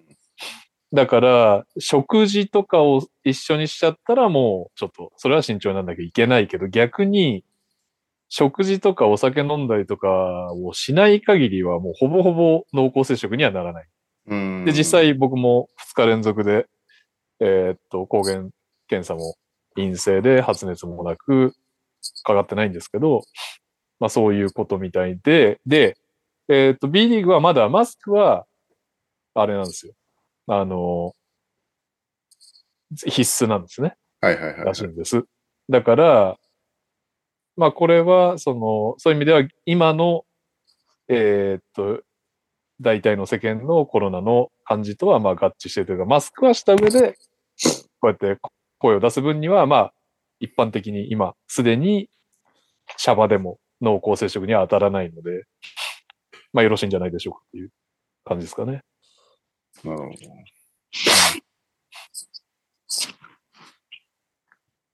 まあ、ね。なんかもう、みんな、ここれだけさ、国民はワールドカップを見まくったわけだからさ、誰もマスクしてない、めっちゃ声出してるっていう スポーツ工業を 見てきた中で、B リーグ来て声出せないみたいなの、うーってなっちゃう人も多そうだったから、ようやく解禁っていうのはまあ良かったのかなって感じがするけど、そうね。まあ行くと声出ちゃうけどね、ぶっちゃけ。いやー、結構レオと言った時声出ちゃってたな。ね。あの、アルバルク戦とかね。うん。いやー、出ちゃうでしょ。てか、気にししな、うん、まあ、ダメか。気にしないといけないのか。でもなんか出ちゃうよね。まあでもやっぱマスクは喋ってね。食べるとき飲むときは喋らないそうだね。というのを気をつければ。あとは、えー、昨シーズンの決算概要が発表されたそうで、ああ、はいはい。えー、リーグ全体の営業収入は300億円。昨年比で23.9%増加。うんえー唯一20億円超えを記録したのが千葉ジェッツ20億3、21億3000万。続いて、琉球が19億7000万。アルバルク18億9000万。宇都宮14億8000万。三河13億8000万だそうです。トップ人件費が東京の10億8000万。千葉が続いて8億3000万。ここでもう2億の差があるってことか。うん。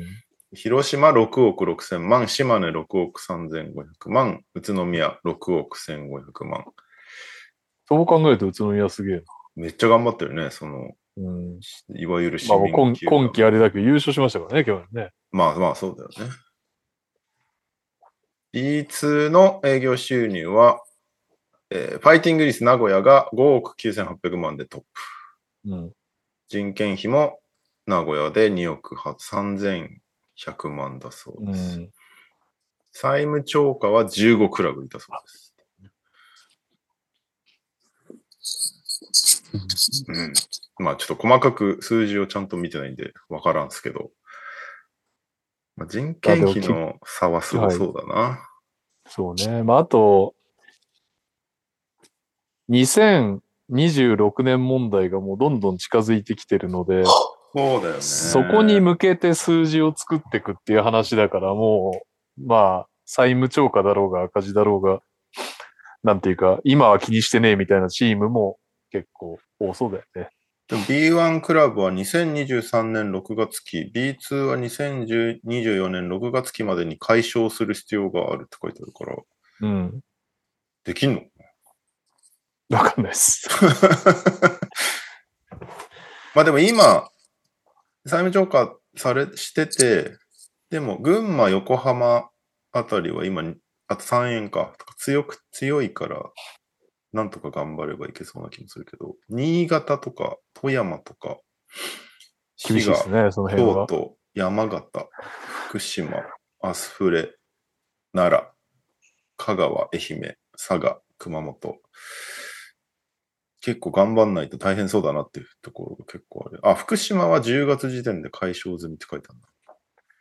そうまあ、あとね、正直滋賀とかになってくると、親会社がね、マイネットさんがうん。今期入れれば話、済む話っぽくも感じるし。なるほどね。うん。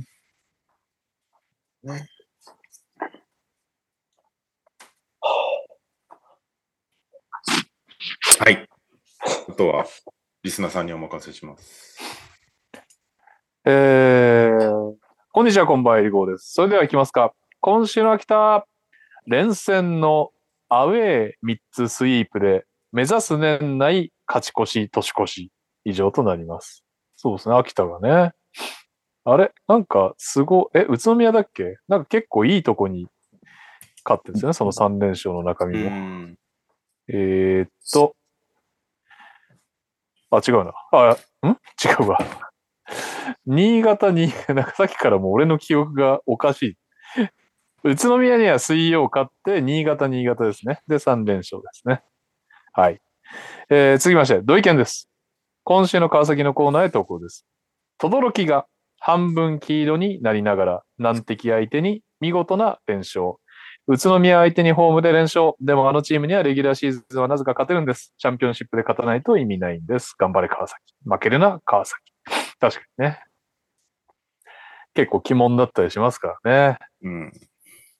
えー、こんばんは、またろうです。今週の仙台のコーナーに投稿です。千葉に負け、ピエンを超えてパオンかな。ジャンボの花より長い連敗。もう一句。ゴールした海賊たちが大暴れ。繰り返されるボールの略奪。さらにもう一句。嘘だろう？翔太が骨折痛すぎる。手叩く姿に止まらぬ涙。先週は水曜に千葉、週末に横浜とそれぞれ試合を行いました。結果は土曜の横浜戦のみ勝利しての1勝2敗でした。水曜の千葉戦は序盤こそいいペースでゲームを運んだものの、追いつきたかった後半に逆に一気に突き放されてしまい敗戦。週末の横浜戦は土曜のゲーム1こそ勝ったものの、日曜のゲーム2は横浜のジャクソンに WW を許すなどリバウンドを取られまくり、全くゴール下を守れず、あえなく敗戦。しかもこの試合でガードの渡辺が骨折してしまい、小林に続いて離脱。あ、そっか、小林選手もいないんだ。ガード、ガードいないのか確かにうっかりしてたな。小林選手、怪我どこだったっけかなえーまさかのガードなしとなってしまいました。小林不在の間に存在感を見せていただけに、チームにとっても渡辺本人にとっても痛すぎる怪我となってしまいました。コートを去る際にも観客に向けて涙ながらに拍手をしながら車椅子で下がっていく姿に、スタッフでありながら危うく泣いてしまいそうでした。暗い雰囲気になってしまいましたが、気を取り直してなんとか週末の渋谷戦と来週水曜のレバンガ戦をいい内容で終わって、良い終わり方で今年を終わってほしいものです。仙台からは以上です。うわー、まあ渋谷はあれだけど、レバンガとかね、ちょ、もろに直で東争ってる相手だから勝ちたいですけどね。そうなってくるとマジで大変だな。ハンドラー全然いないんだな。はい。そして、お疲れ様です。ダバーツです。島根短歌を投稿します。名古屋にも、イーブンとして西4位。連敗しないが、疲労が蓄積。激戦区西地区で4位に食らいついていますが、かつてのブルズ志望堂並みの選手国士が続いています。ニック・ケイは直近5試合中4試合が40分出場。日曜日に至っては、オーバータイムもフル出場の45分出場。怪我につながらないか非常に不安です。するよ、怪我。やば、それ。今週もにゃお先生にクイズです。今回は女子バスケについて。東京オリンピックで一躍有名となった町田瑠唯選手ですが、W リーグでの所属チームはどこでしょうか？えっとね、うん。えーっとね。あー。えー、あ、わかったわかったわかった。お？お八村と一緒なんですよ。あれ？ん？ん？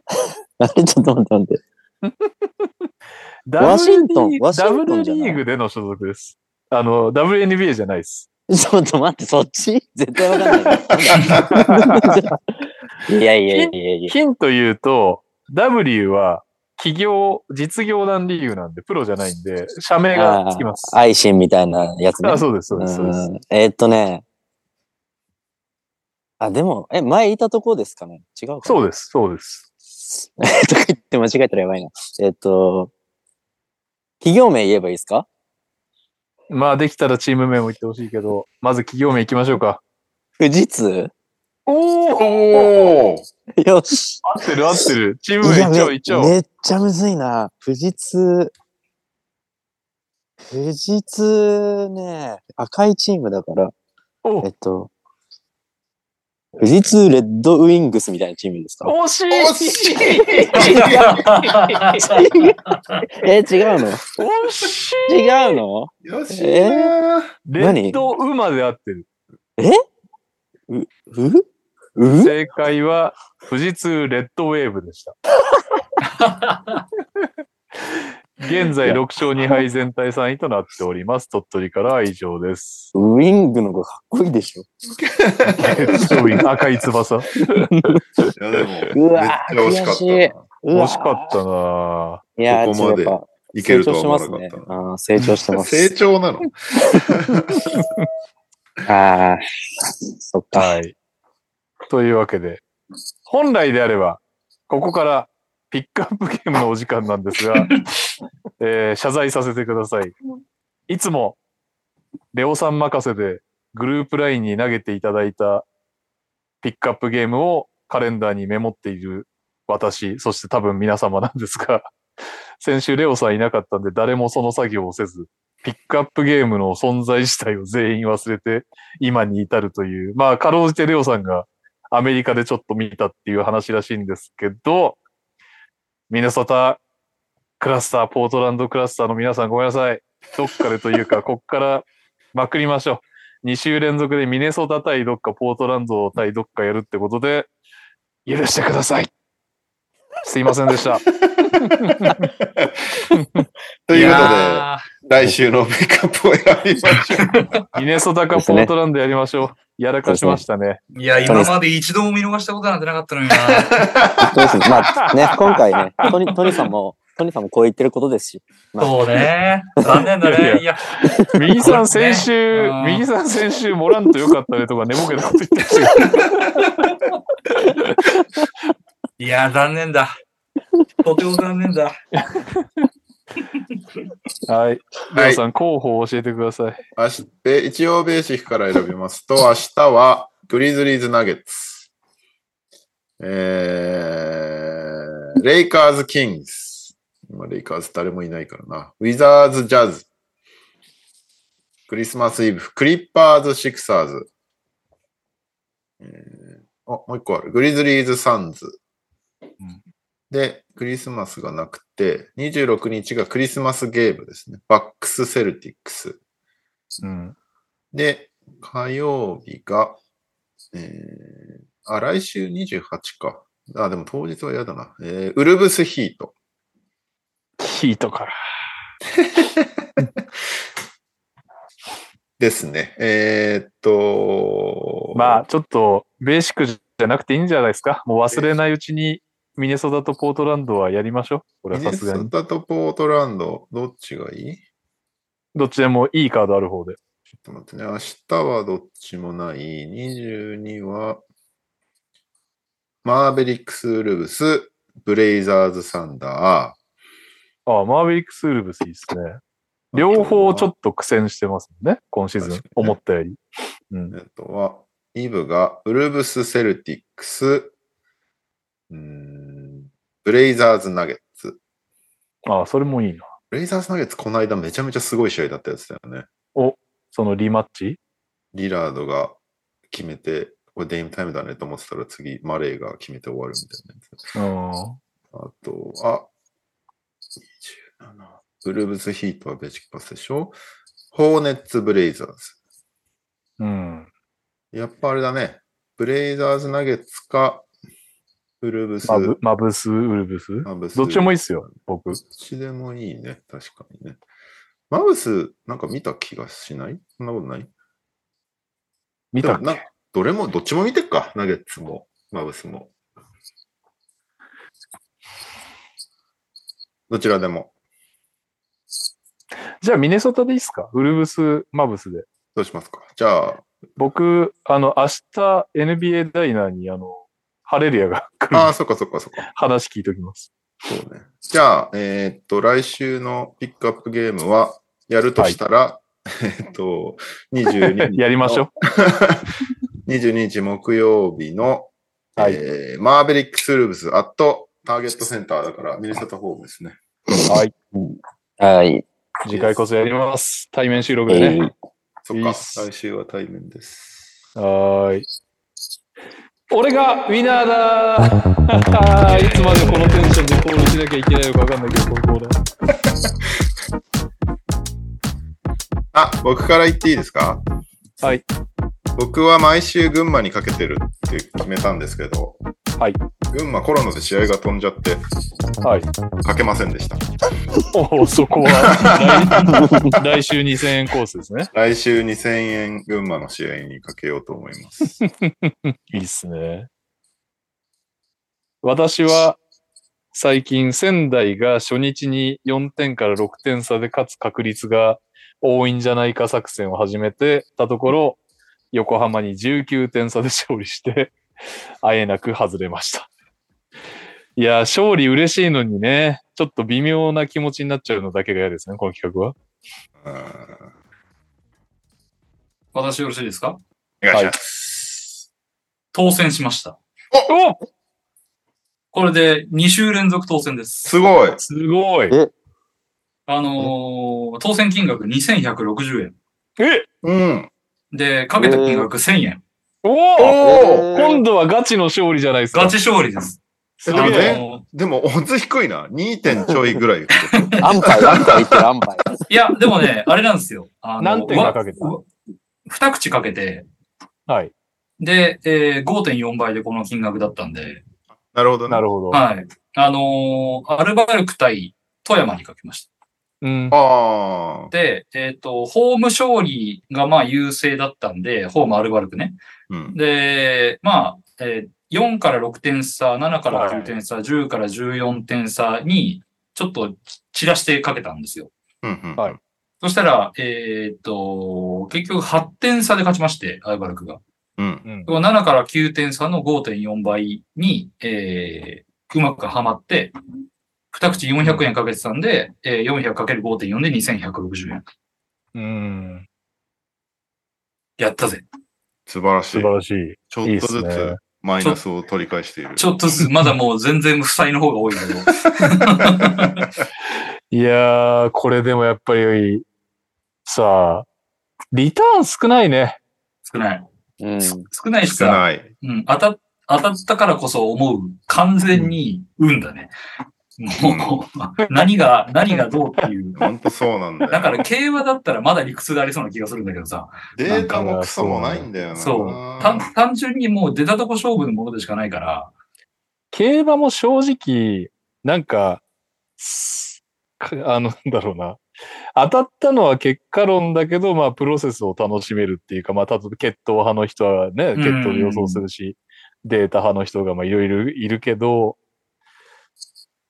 うーん、なんかこれって本当になんか当たっても、いやだから俺は4点から6点差だと思ったんだよ みたいなのってなかなかないよね。ない、もう一切ないよ、そんなの。単なる偶然でしかないもん、本当に。いや、そうなんだよね。まあだから、かろうじて言えば、アップセット側にかけて、点差の幅をかけてみたいなもんかな。ちょっと、下り顔できるのは。で、それにしたって薄くしかかかけね、勝てないからな。いや、だってさ、これ今回当選したのがさ、この試合で9.25%しかいないのよ。うん。ひどくない、だって、なんかもう、10人いて1人当たるかどうかみたいなレベルなんだよ、これ。なのにリターンがってことね。そあのね、なんだっけな。50%近く取られるとかって言ってたかな。だから、あの、競馬とかだとさ、う。うん。JRA が取ってくのはまあ25%なんですよね。うん。で、単勝と副賞に関しては20%しか取っていかないから、まあ、もともとのそういうのもあるんだよな。設定がね、ギャンブルじゃね、あくまでなくてくじだからってことなのかもしれないけど、半分取ってかれちゃう上に、もともとのみんなの乗り気じゃないっていうか、掛け金が多分増えてってる形跡がないから、うん。いろいろ厳しいですよね。どうやったら盛り上がるんだろなんだ、まあ、ま、万馬券的なものが出て、それを大々的に出すっていう感じだろうね。うな。そうだ、万馬券がないんだもん。うん。うんで、多分そのバスケのウィナーというものがありまして、えー実はこの間の何でもいいや、島根対川崎の試合にかけた、えーうん島根県在住の50代男性がうん。1億5千万円手にしましたみたいなニュースがあったらさう、んそれは終わって思われると思うけど、そうね。うん、それ宝くじ的なというかさ、その万馬券、馬券でいうとこの、なんかその、うん100円かけたら300万円になりましたみたいなのがさ、あったりしたらあれなんだろうけど、そうだね。うん。なかなかそれも厳しいわけじゃない？はい。うん。そうですね。いや、万馬券ってちなみに100円が1万円に1な万円るになるで。あ、そっかん。だけど、それもないもんね。ないね。うん。え ?100 円が1万円って ?100 倍？100倍。そうだよね。100倍返ってこないわけです。100倍なんて見え、見ないもんね。見ないよね。一応この試合があって、えっ、と、うん富山が30点差以上つけて勝ってたら104倍だった。なるほど。ただね、そこに投票した人は一人もいなかった。0%っていう。いや、そりゃそうだよ。勝たないもんだって、30点差で。うん。30点差でアルバルクに勝ったらね、どういうことなのってことだもんな。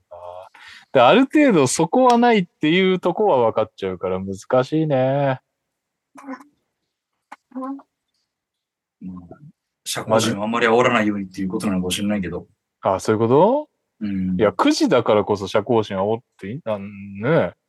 あんまりギャンブルで煽っちゃいけないっていうのはわかるけど、うん。あくまで9時っていうね、体裁なんだからいいじゃんって気がしますけど。え、にゃお、にゃおって結果言ったっけ？まだ言ってないです。いや、今なんか、ウィナーのページで、いろいろルール見てたんですけど、なんか、当選金の最高限度額、ウィナーの、っていうのがあるらしくて、まあ、それを超えると、超えた分をなんか、投票した人で分分割しますみたいな感じで書いてあるんですけど、マジ？なんか最高限度額が、えー100円あたり2億5千万円を上回った場合って書いてある。な夢見てんじゃねえよ。何なんだよ、それ。いや、え、じゃあ、もっとさ、盛んになれば起こりうるってことなの？どうなの？サッカーとかだともっとすごいことになってんの？バスケだからししょっぱいなっていう感じなのかな、これ。ちょっとサッカーの方が当てやすいはずだしねね。なんか。うんサッカーの海外のやつとかだったら結構そういうでかい額になったりとかするよね。うんサッカーもあり250に来年からサッカーもありにだったらワールドカップでやりたかったな。そうね。ワールドカップでやればよかったね。うんあいや、僕の結果言っていいですか？お願いします。僕といえばどこですか？え？アスプレ僕。の、そうですよ。アスフレですよ。いや、なんで笑うんだまさか？アスフレの何？アップセット当てたの？まあまあまあ、聞いてください。はい。僕が応募した、応募したっていうか、買ったのは、アスフレ対福岡はい。の試合で、ちゃんと1000円かけました。で、はいえーまあ全部 5, 5箇所に割っても大した金額にならないんで、うん。えー、600円をうん。福岡勝利うん。の中で一番倍率の高かった1から3点差にかけました。はい。ああ、なるほどね。で、えーあと200円ずつを、えー福岡20から24点差勝利に行くこと、うん。あと、まあ、いつもの通り、まあ、アスフレ応援してるんでね。アスフレ勝利1から3点差でかけました。もう、なんで笑うんすか？なんで笑うんすか？応援してるかけ方じゃねえんだよ。いやいやいや毎回このかけ方してるんでね。でですね、はいまあ皆さん結果知らないですよね。知ってるよア。スフレ対。お知ってます？今日 TTT 収録したばっかだもん。あら、結果がですね、79対77で、おアスフレ勝ったんですよ。なので僕当選しましすごいた。一番低くかけてた200円当選しました。おお何倍なのこれで？えっ、ー、とですね、12.6倍です。おおーでもまあ結構でかいじゃん。結構でかい。2520円。おー、すい。ごい。そうでもほら、やっぱ信じた甲斐ありましたよ。いや1000円いけよ、そこに。本当だよね。いや、いけない、いけない、いけない。それはいけない。1000円いってたら1万になってたってことです確かに、夢あったなぁ、うん。いやー、でもなんか福岡、僕のイメージは強いイメージだったので、なんかね。福岡最近落ちてきちゃってるね。あ、そうなんだ。まあでもやっぱ、僕この企画結構向いてるかもしれないなって思いました。アップセットにかけるね。やっぱね、アスフレを信じた方がいいですよ。皆さえ、ん。何通りなんだっけ ?1 から、えっ、と、1桁がまず3つだね。3通りと。1、3、4、6、7、9で、はい10、14、15、19。うん。で、20、24、25、29。だから10点以上、10点差以上だと 2, 2個ずつですね。うん。え、で、あと30点差以上？そうです、そうです。だから8通り ?8 か。16通りってことか。そうですね。いや、きついなきついですね。いだからそれで言うと、オッズの感じで言うと、競馬で言ったら単勝を当てるみたいな感じだな。うん。うんだけど、単勝はどの馬が強いかっていう話だからあれだけど、どっちが強いかを当ててもリターンがないっていうのは相当やっぱきついっすね。難易度的にはだから3連単当てに行ってるみたいなもんなんじゃないの？いや、というか、難易度的には、この馬が何馬審査で勝つみたいな話だから、わかんねえよ、そんな花、の。花、花みたいな。アスフレが花差で福岡を差し切りましたみたいな。知らねえよっていう。すごいことをやっているよな。でもその割に倍率が低いんでしょ。その割に倍率が低い。いや、いや、きついあわあ。鼻差かと思ったら頭差だったみたいなことになってでしょ。それで全額すっちゃうんでしょ？すごいよね。最近実際俺単勝ばっか買ってんだけど、もう3連単とかも買わないで。まあやっぱ当たるもんね、それなりに。競馬の場合は。やっぱ全部は無理だけど。当たるし、やっぱり5倍から10何倍ぐらいの間をかけていくから。2倍の単勝とかだったら避けるからさ。うん。いやー、きついなちょっと俺、来週サッカーにしようかな、マジで。今やってんのサッカー。なんか今見たらサッカーの購入できるくじなかったですよ。J リーグやってないんじゃない？やそっか、ってないんじゃない？J リーグが終わったからダメなのか。うんいつ始まるんだよ。でもなんか、サッカーも、あの、勝ち負け引き分けだけじゃないっぽいですよ。点数まで点数までってことでしょ？はい。1点差でなんちゃらとでもか。、サッカーの方がまだ当たる。うん、バスまあケより確かには。うん。だ友達、ケ。仲間内でワールドカップの予想みたいなの遊びでやってたけど、うん当たったもん、4試合ぐらい、ワールドカップ中。うんはいはいはいはい。なので、それこそこれ、この番組で、あの、エンディングトークでやったそうだよね。そうだよね。あれもなんかそう、当たったしさ。で、例えばその、勝つ方だけ間違えたけど、あの、スコアは当たってるみたいなことがあるわけで。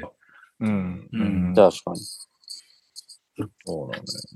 あ、一応、カズマのを読んどくと、カズマは、えーっと、仙台、横浜の試合にかけていて、えー仙台信じて横浜勝つなら仙台ボロ負けと思いましたが、結果想像以上にボロ負けで敗戦ですということで、1000円吸ってます、ね。ばらけて200円ずつ5く、5口買ってるけど、全部あ、一番、一番ダメなパターン。一番ダメなパターンですねあ。一番ダメなパターンです。勝っても信じてない何も書てそれは ウィナーで言うと、俺はもう一個愚痴があってですね。あ、そうだ。なんだっけみんなメール来なかった？アンケートの。俺来てないかも。本当に？ウィナーの、ウィナーどうすかっていうアンケートメールが来たのよ。で、あの、俺はこれ、今だと思って答えないといけないと思って、すごい長考しながら答えてたのね。で、まあなんか、はい。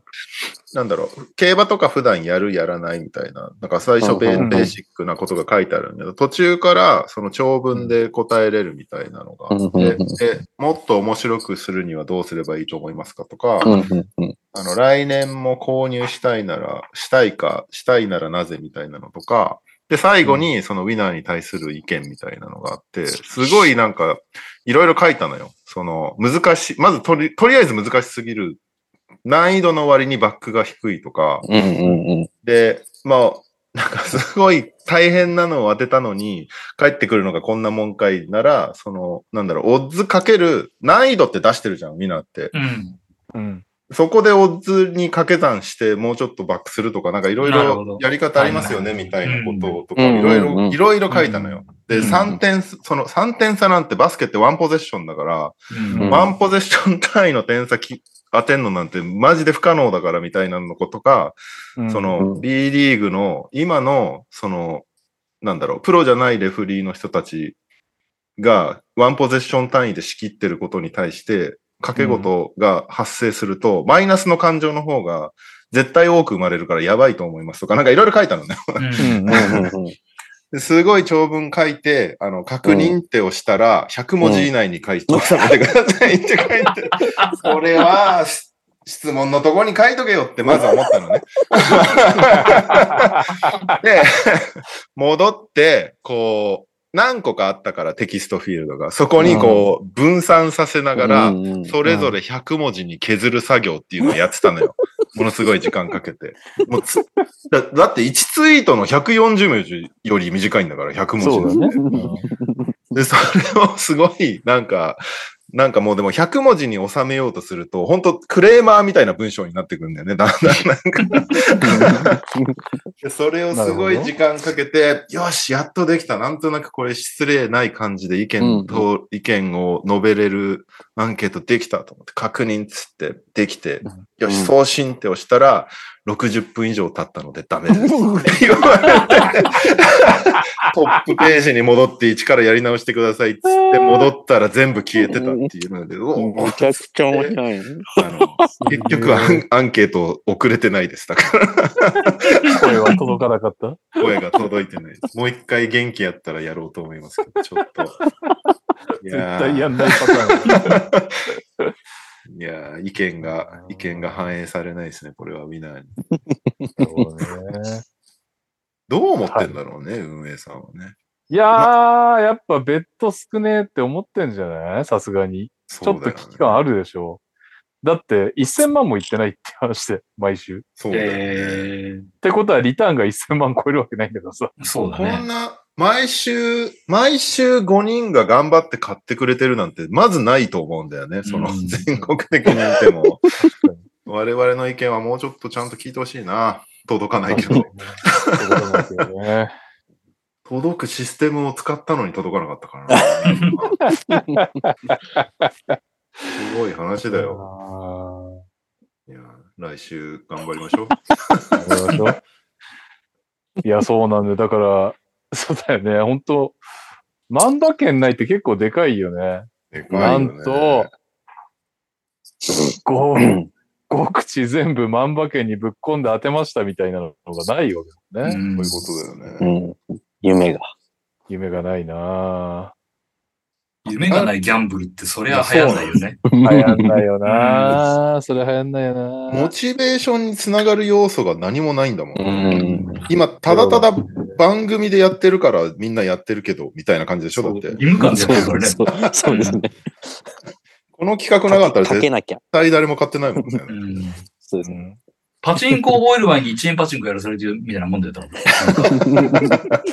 全然儲かんねえんじゃねえか、これ、みたいな感じで。いやー。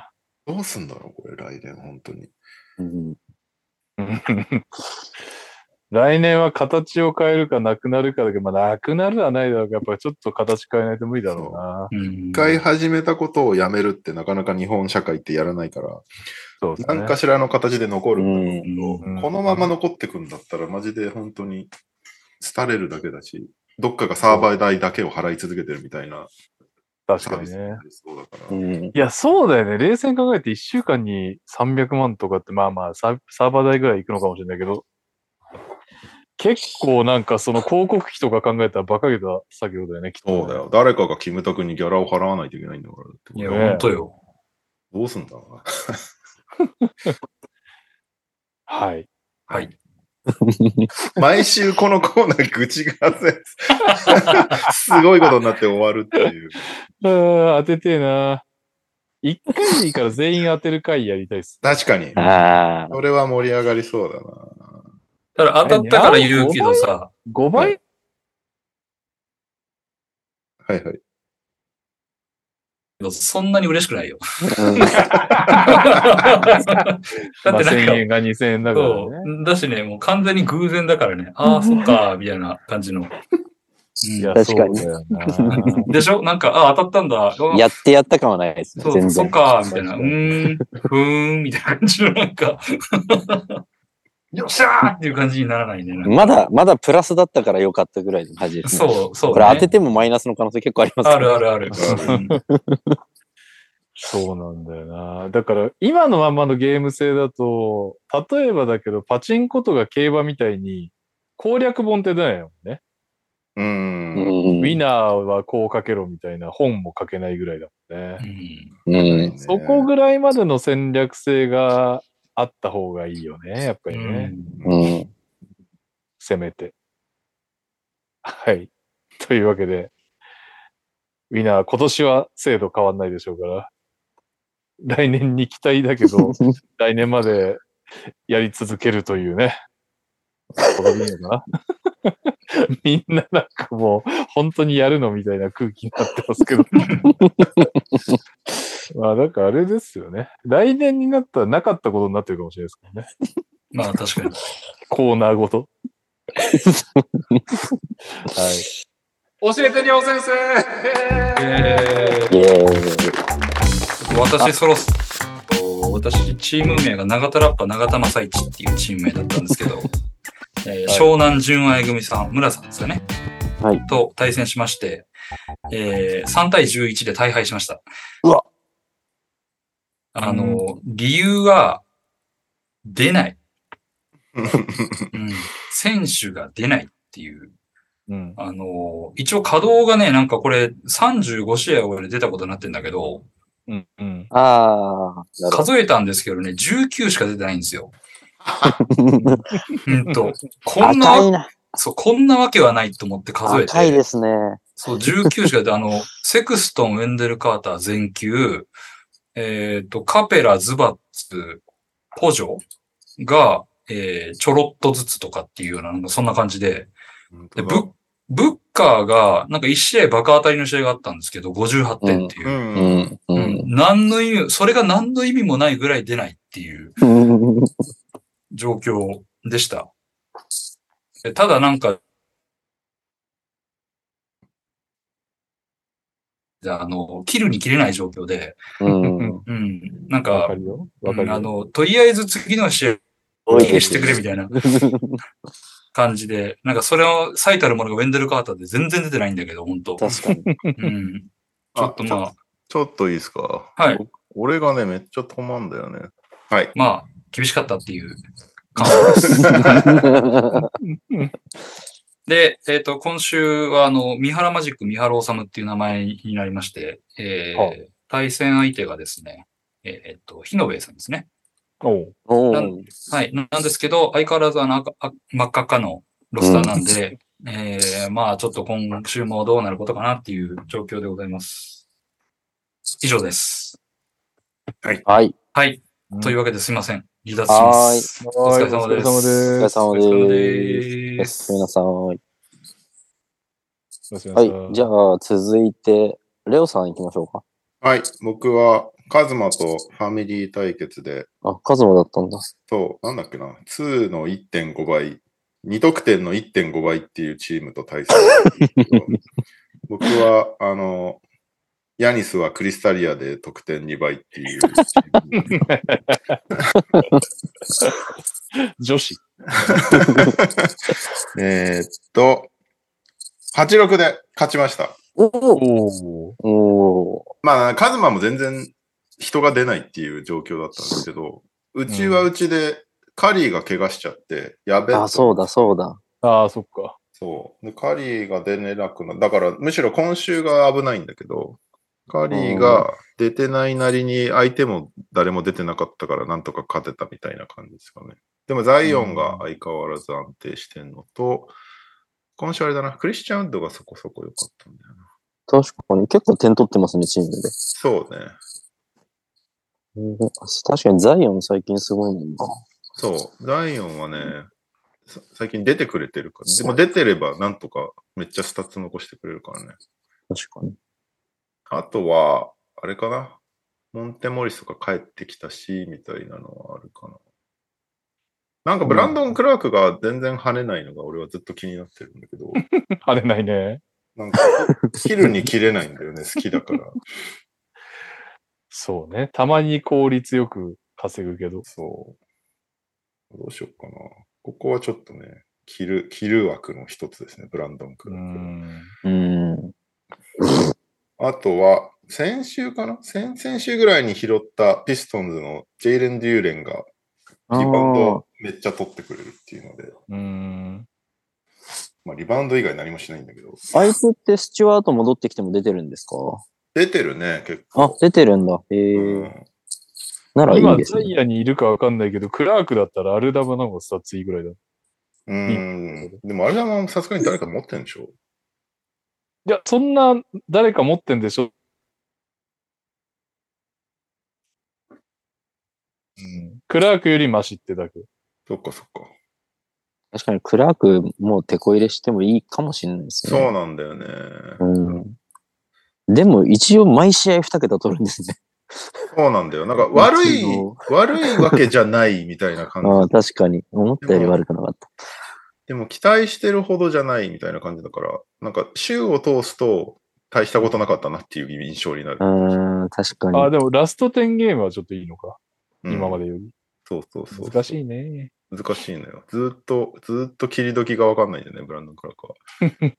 確かに。でも今、FA もそんな数落ちてないですよね。そうなのよね。AD が無期限出場停止みたいになニュースが流れたんで、なるほど。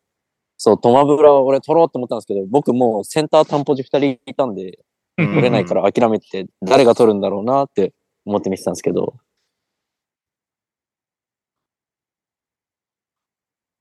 そういうのをやるしかないですよね。まあ、怪我をみたいな感じになっちゃってます。溜まってどうしたそうですね、んでそんな。この感じ。あ、お戻ったかな。やばいな。何も俺聞こえてない。あら、ずっと止まりまくってる。大丈夫。ニャオがレオの話を総括してただけだから。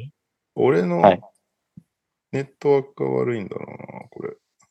多分ね、配信の方は何も聞こえてないんじゃないかな。どうしましょうか？おまた動いた。あ、動いた。どうしような。なんでだろうな。普通に有線で繋いでんだけどな。優先なの？うん。ええまあでも今は大丈夫そうなうん。感じですかね。そうね。しかもあれだよね。そっちだと、そっちで録画できないって言ってたよね。ズーム。だから、一回消してもらってこっちへ録画？とか？まあでも、そしたら俺、今す、まあ、ニャオもか。スマホでやってるから、クラウドへの録画にはなっちゃうけど。あ、そめっちゃスマホですか。どうしよっかな。成り立つのかな、これ。最後。まあ最後の方いっか。前半いっぱい喋った。はい。じゃあ、はい。はいマイク行きましょう、このまま。はい。じゃあ、次、トニーさん行きましょ私は難敵というか、今1位かな？ん？えー、おっぱいはお好きですか？さんとう。ああ。対戦しまして、まあ、すそさんなんですけど、惜しくも7勝8敗で敗れました。惜しいすごいじゃないですか。これはですね、あのーまあ、どっちもあるんですよ。まず、えっ、と、すそさんが、あのーいろいろありまして、2コマ勝ったんで、勝ちたかったんです。ああ、そっかそっか。あと、俺の試合のが早くて、後出しで、すそさんが調整できて、すそさんが結局クズマを出さなかったことによって勝ちを拾ったっていうのがありつつ、で、あとテクニカル1差、あとスリーポイントがもう3割5分9厘で揃ってるけど、その下の桁で負けるみたいな。まあ結構ちょっと運もなく、勝てるとこを落としちゃったって感じです、そうですね、これ。スリー、スリーは本当これ、運ですね。はい一輪差もなかったんだ。そうなんですよ。まあまあ最後ね、だからクズマを出さなかったって英断ですよね。ただちょっとその、後出しの方が強いですからね、そこは良くないですね。うん非常に良くない。残念な、残念な欲しい負けで。はい、うんでも、すあ、すそさん、そういえば、あれ来てるわ。投稿来てるんで言います。はい。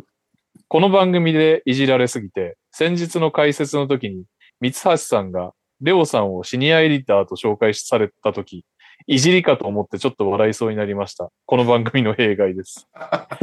弊害、すそです。先週我が軍、おっぱいはお好きですか？かっこはる、はるこさん風に読んでくださいは、発行人大柴さんとの対決で8-7で勝利しました。うん。これで開幕9連勝無え敗で1位をー、そんな勝ってるんだ。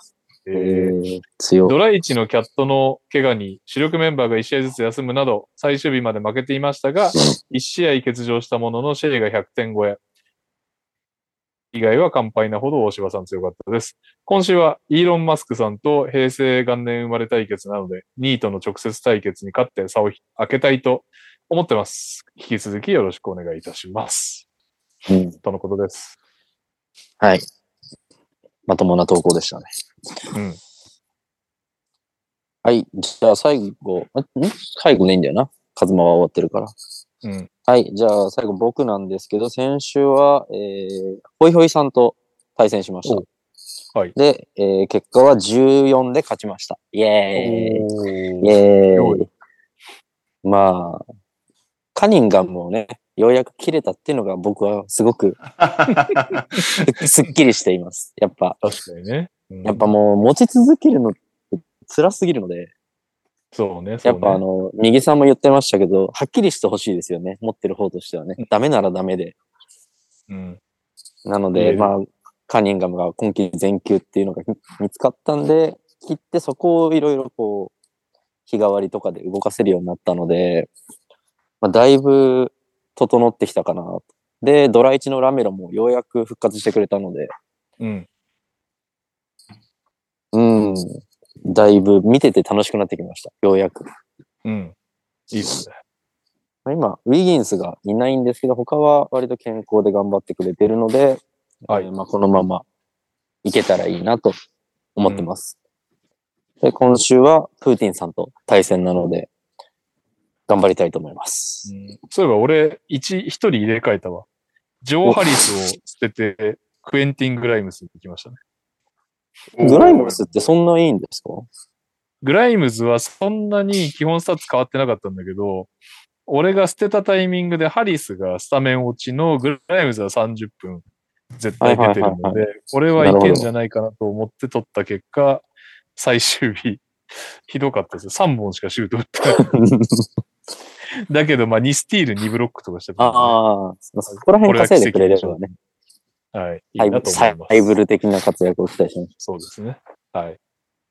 はい。あ、一応僕も選手交代、そのカニンガムからすごい変えてきてるんで、おまあ、3人とか4人毎週変えるようにしてるんですけど、うん。今残ってるのは、あの、デアンドレ・ハンターを、おう戻りかな俺ドラフトしたかな？し去年か今年か忘れちゃったけど、はい、も戻して、怪我で、あの、FA に転がってたんですけど、怪我からそろそろ復帰するってことで、ちょっと先立って取って、今頑張ってくれてるので、はい、これはこのままだったら、使い続けようかなと思ってます。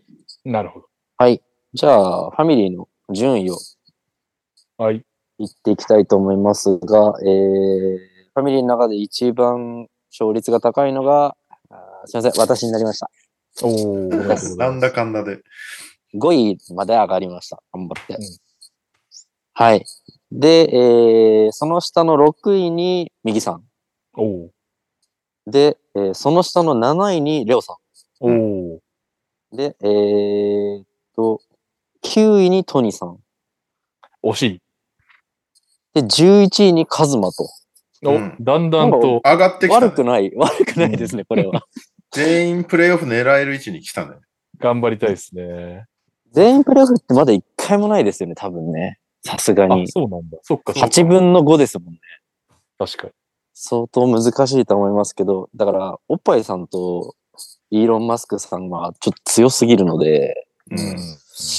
うーん、まあ本当6枠とかを争う感じになっちゃうかもしれないですけど、ことだね。頑張りたいですイーロン・マスクもね。強かったな。はい。はい頑張っていきましょう。はい。というわけで、ああ、ごめん。一通そうだ。先週来てた投稿でにゃお先生いなかったら読んでないのあった。はい。えーこんばんは、もたまです。う。あ、こんばんは。今シーズン、NTR ファンタジーに参戦できなかった私ですが、どうか質問させてください。はい、はい。マジックの選手について。1、はい現在の先発フルーツ、控えコール・アンソニーの起用について、今後2人の序列の変更はありそうでしょうかまたうんうん、うんサグスを含めた3人の中で先生としては誰に期待が持てそうですか？えー、2、アイザックはシーズン後半に活躍する可能性があると思いますか？ぜひ先生のご意見がお聞きしたいです。すごい、オーランドマジックファンとしてついに答える時が来ましたね。いやー、よくぞ聞いてくれましたね。うん、フルーツ、アンソニー、サグス。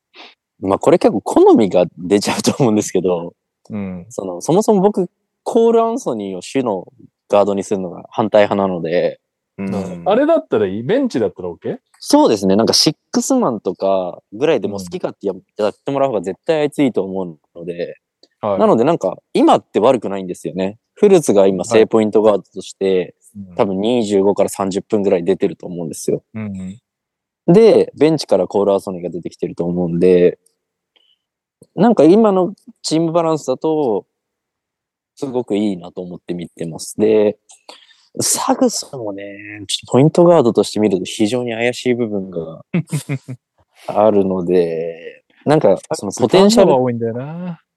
そうですね、ポテンシャル的にはサグスって高いと思うんですけど、うん。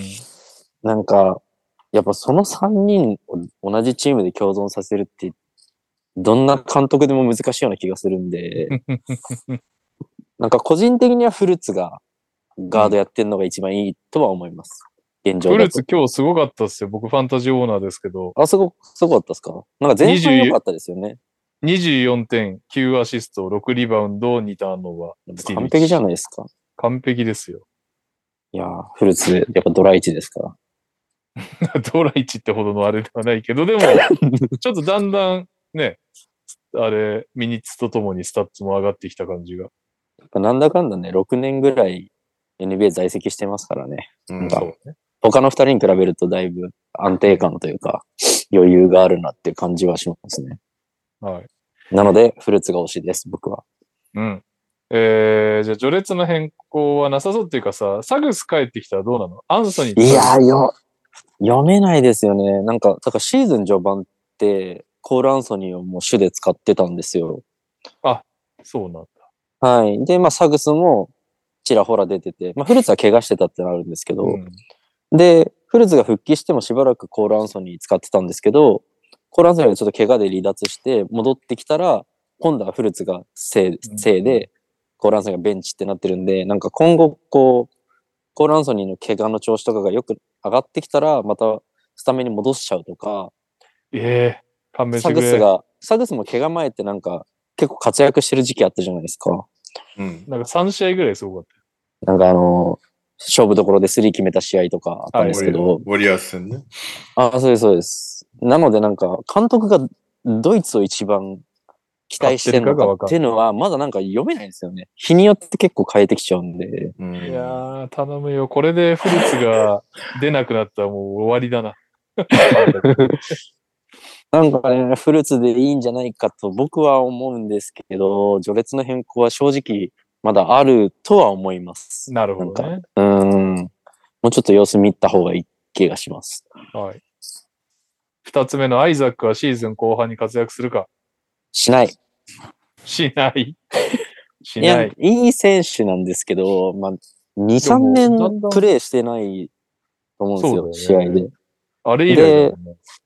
あの、バブルの時以来だから、マジで2年以上。2年半とかで、しかも、怪我前のスタッツがそんな飛び抜けてたかっていうと、もともと地味なタイプじゃないですか、ディフェンシブな。そうね。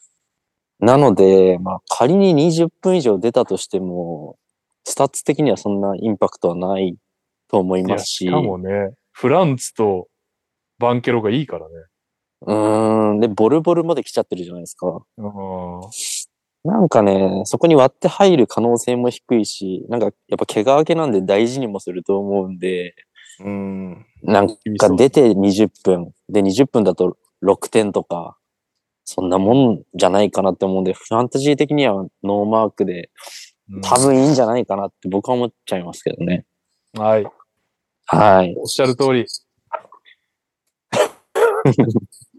というまあわけで。いい選手ですけどね。はい。そう。まあでもあの辺本当熱いから、まあフランツが当たりだったのででかかったよね。いや、素晴らしい選手です、マジックあの的人。うん。じゃあいいかな。バンケロがちょっとすごい、すごすぎますけど、なんか。ルーキーとは思えないです、あれは。まあそうね。バンケロも、あの、ファンタジーオーナー的には直してほしい項目が結構あるけど。まあまあそこは目をつぶって。えー、普通オタです。はい。NTR メンバーの皆さんこんばんは。NTR ネーム、バスケを見まくりをしまくり成人と申します。大学バスケインカレ2022は東海大学が優勝しましたね。うんえーインカレを見ていると、NBA の若い選手は日本の大学だと何年生なんだろうと思ったので調べてみました。うん役に立つ情報ではないかもしれませんが、NTR メンバーの皆さんと共有をしたく投稿させていただきました。うん大学4年生年代の NBA 選手は、これはだから、松崎選手とかのあたりですね。大学4年生年代の NBA 選手。誰か一人ぐらいあ当てましょうか、お二人。松崎弘樹と同じ年代の NBA 選手。大学4年生って NBA キャリア3年ぐらいの人でしょ多分1年。そうですねワン。ドダウンで入ってきたら。3年？?3 年って誰だ ?3 年は、あの人。あーハリバートンとか？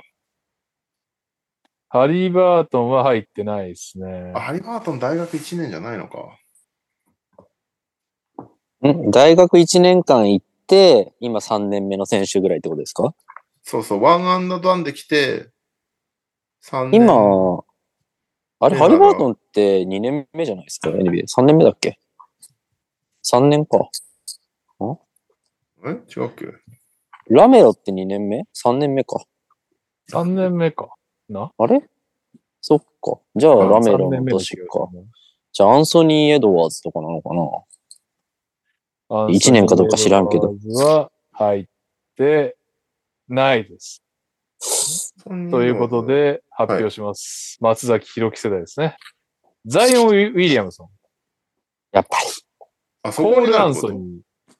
うん。うボーンズ・ハイランド、ーん。ケビン・ポーター・ジュニア、うーん。ジェームズ・ワイズマン、ああ。キーガン・マレえー、ー RJ・ バレット、アイザック・オコロ、もうちょっと早いペースでいきますね。デビン・バセル、ジョシュ・グリーン、タイリース・マキシー、ジャクソン・ヘイズ、ダリアス・ベイズリー、RJ・ ハンプトン、サンティアルダマここなんだ。ジェームズ・ブックナイト、カイ・ジョーンズ、デイビッド・ロディ、ケニオン・マーティン・ジュニア。以上でした。あ、などうでした。ーん。なるほどね。あ、そうかそうか。だモラントは大学2年やってのそのルーキークラスだから違うってことね。うんそういうことね。大学3年生の代、誰か浮かびますか？ん？逆に日本の大学3年生は誰、誰の世代なんだ？黒川虎徹世代。大学3年生。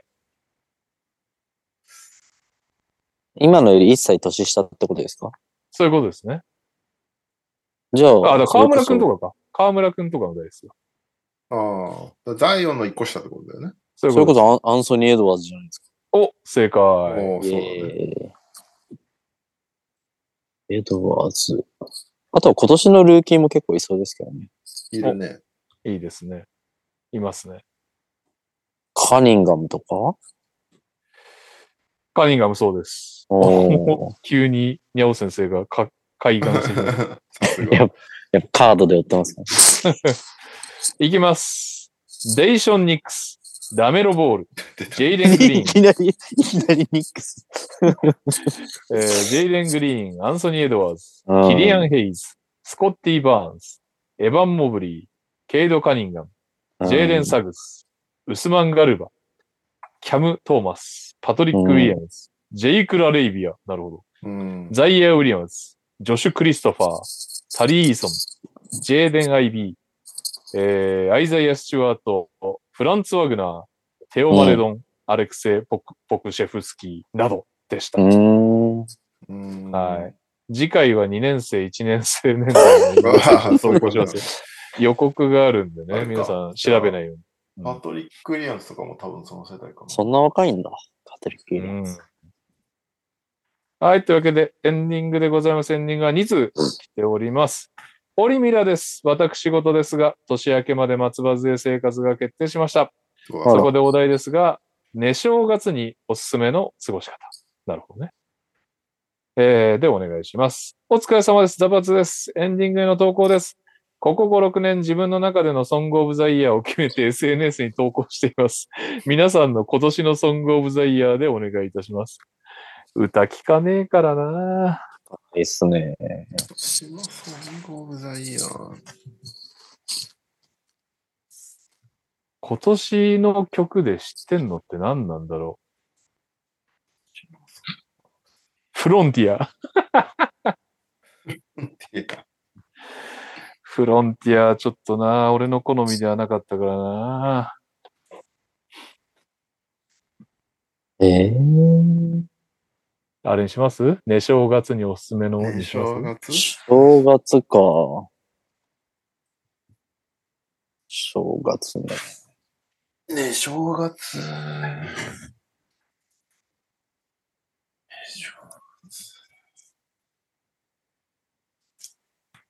うん。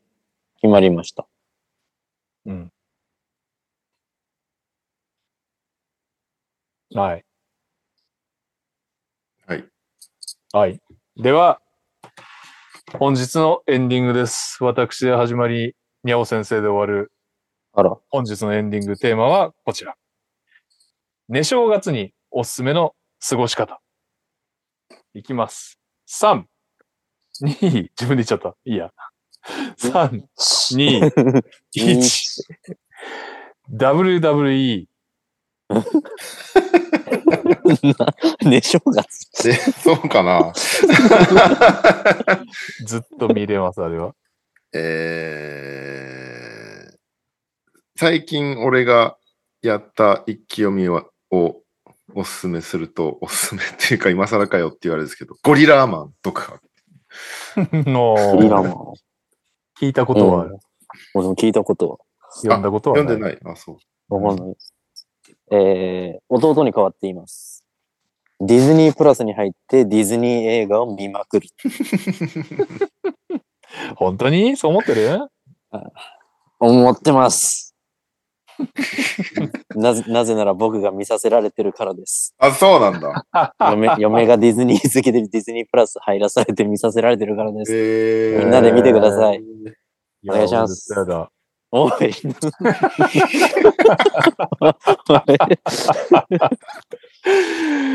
See you あげ again. いやでもディズニーディズニープラスはディズニー映画以外もいっぱい入ってるから。そうですね俺結構入りたいんだけど、ぶっちゃけディズニープラス、なんか別に1000円とかなんて全然いいのかな。あれのはずだ。まだ、まだ入ってるのかしれないけど、俺が一番見たいのはシンプソンズなんだシンプソンズ全部入ってるはずなんだよ、ディズニープラスって。あるかもしれない。それだけのために入っていいぐらいいや、もうみんなで。少少年時代を懐かしむんですよ、シンプソンだ。面白いから。最近もう本当にサブスク入りまくってて、もうわかんなくなってやばいな。それはあるよねサブスクばっかだよな。ついにラジコも入ってしまって、もう、あの、入ったんや。上鈴木兄弟がラジオやってるじゃん、うん最近。うん。でもちょうど聞こえな、聞けないのよ、その、なんだ、地域的に。うん。東京だと入らないから、その、上鈴木兄弟のラジオって。でも、プレミアムに入ると、ラジコプレミアムに入ると、その、地域関係なく聞聞けるのね。はいはい。日本全国ラジオ聞けますみたいな感じ。それで入ってないんですよねっつったら、でも月額300円ぐらいだから、ラジコって。うん。つったら、二人に300円なんて、その辺、道端とかに落ちてるよって言われて、そっか、確かにそうだなと思って入っちゃいました。きえ、あのさ、俺は聞いたことないんだけど、うん。POP のラジオってどんくらいやってんの？時間は。そんな長くない ?30 分ぐらいかな。あ30うなんだ。分ぐらいで、しかも生じゃないんだけど、うん。なるほどね。面白かったよ。でも実際もうさ、なんかもう移動中で聞くと決めているポッドキャストとかもさ、すべては聞けなくない？いや、すべて聞けない。段階で。聞けない。だよしかも、ラジコはしかも、その、1.5倍とかがないから、ああ。30でも30分番組なら割り切って聞ける。ポッドキャスターも全部1.5倍とか1.8倍で聞いてるから、無理やり浄化してる。すげえ。すごい。じゃないと聞けない。聞かないといけないの多すぎて。いやー、俺も諦めてるわ。1.5倍はやめて、聞くけど、もう聞けない。聞くけど聞けないって変だけど、はい。聞けないものは聞けないということにしております。ということで、はい。最後何の話だかよくわかりませんでしたけど、おやすみなさいませですかね。はい。来週は対面収録ですな。イエーイ頑張っていけるようにします。頑張るぞ。はい。じゃあ、お疲れです。はーい。お疲れ様です。風邪ひかないように。お前だよ。いや、めちゃめちゃ寒いっす。めちゃめちゃ寒いって家帰ります。早く温まって。じゃあ、お疲れ様でした。お疲れあー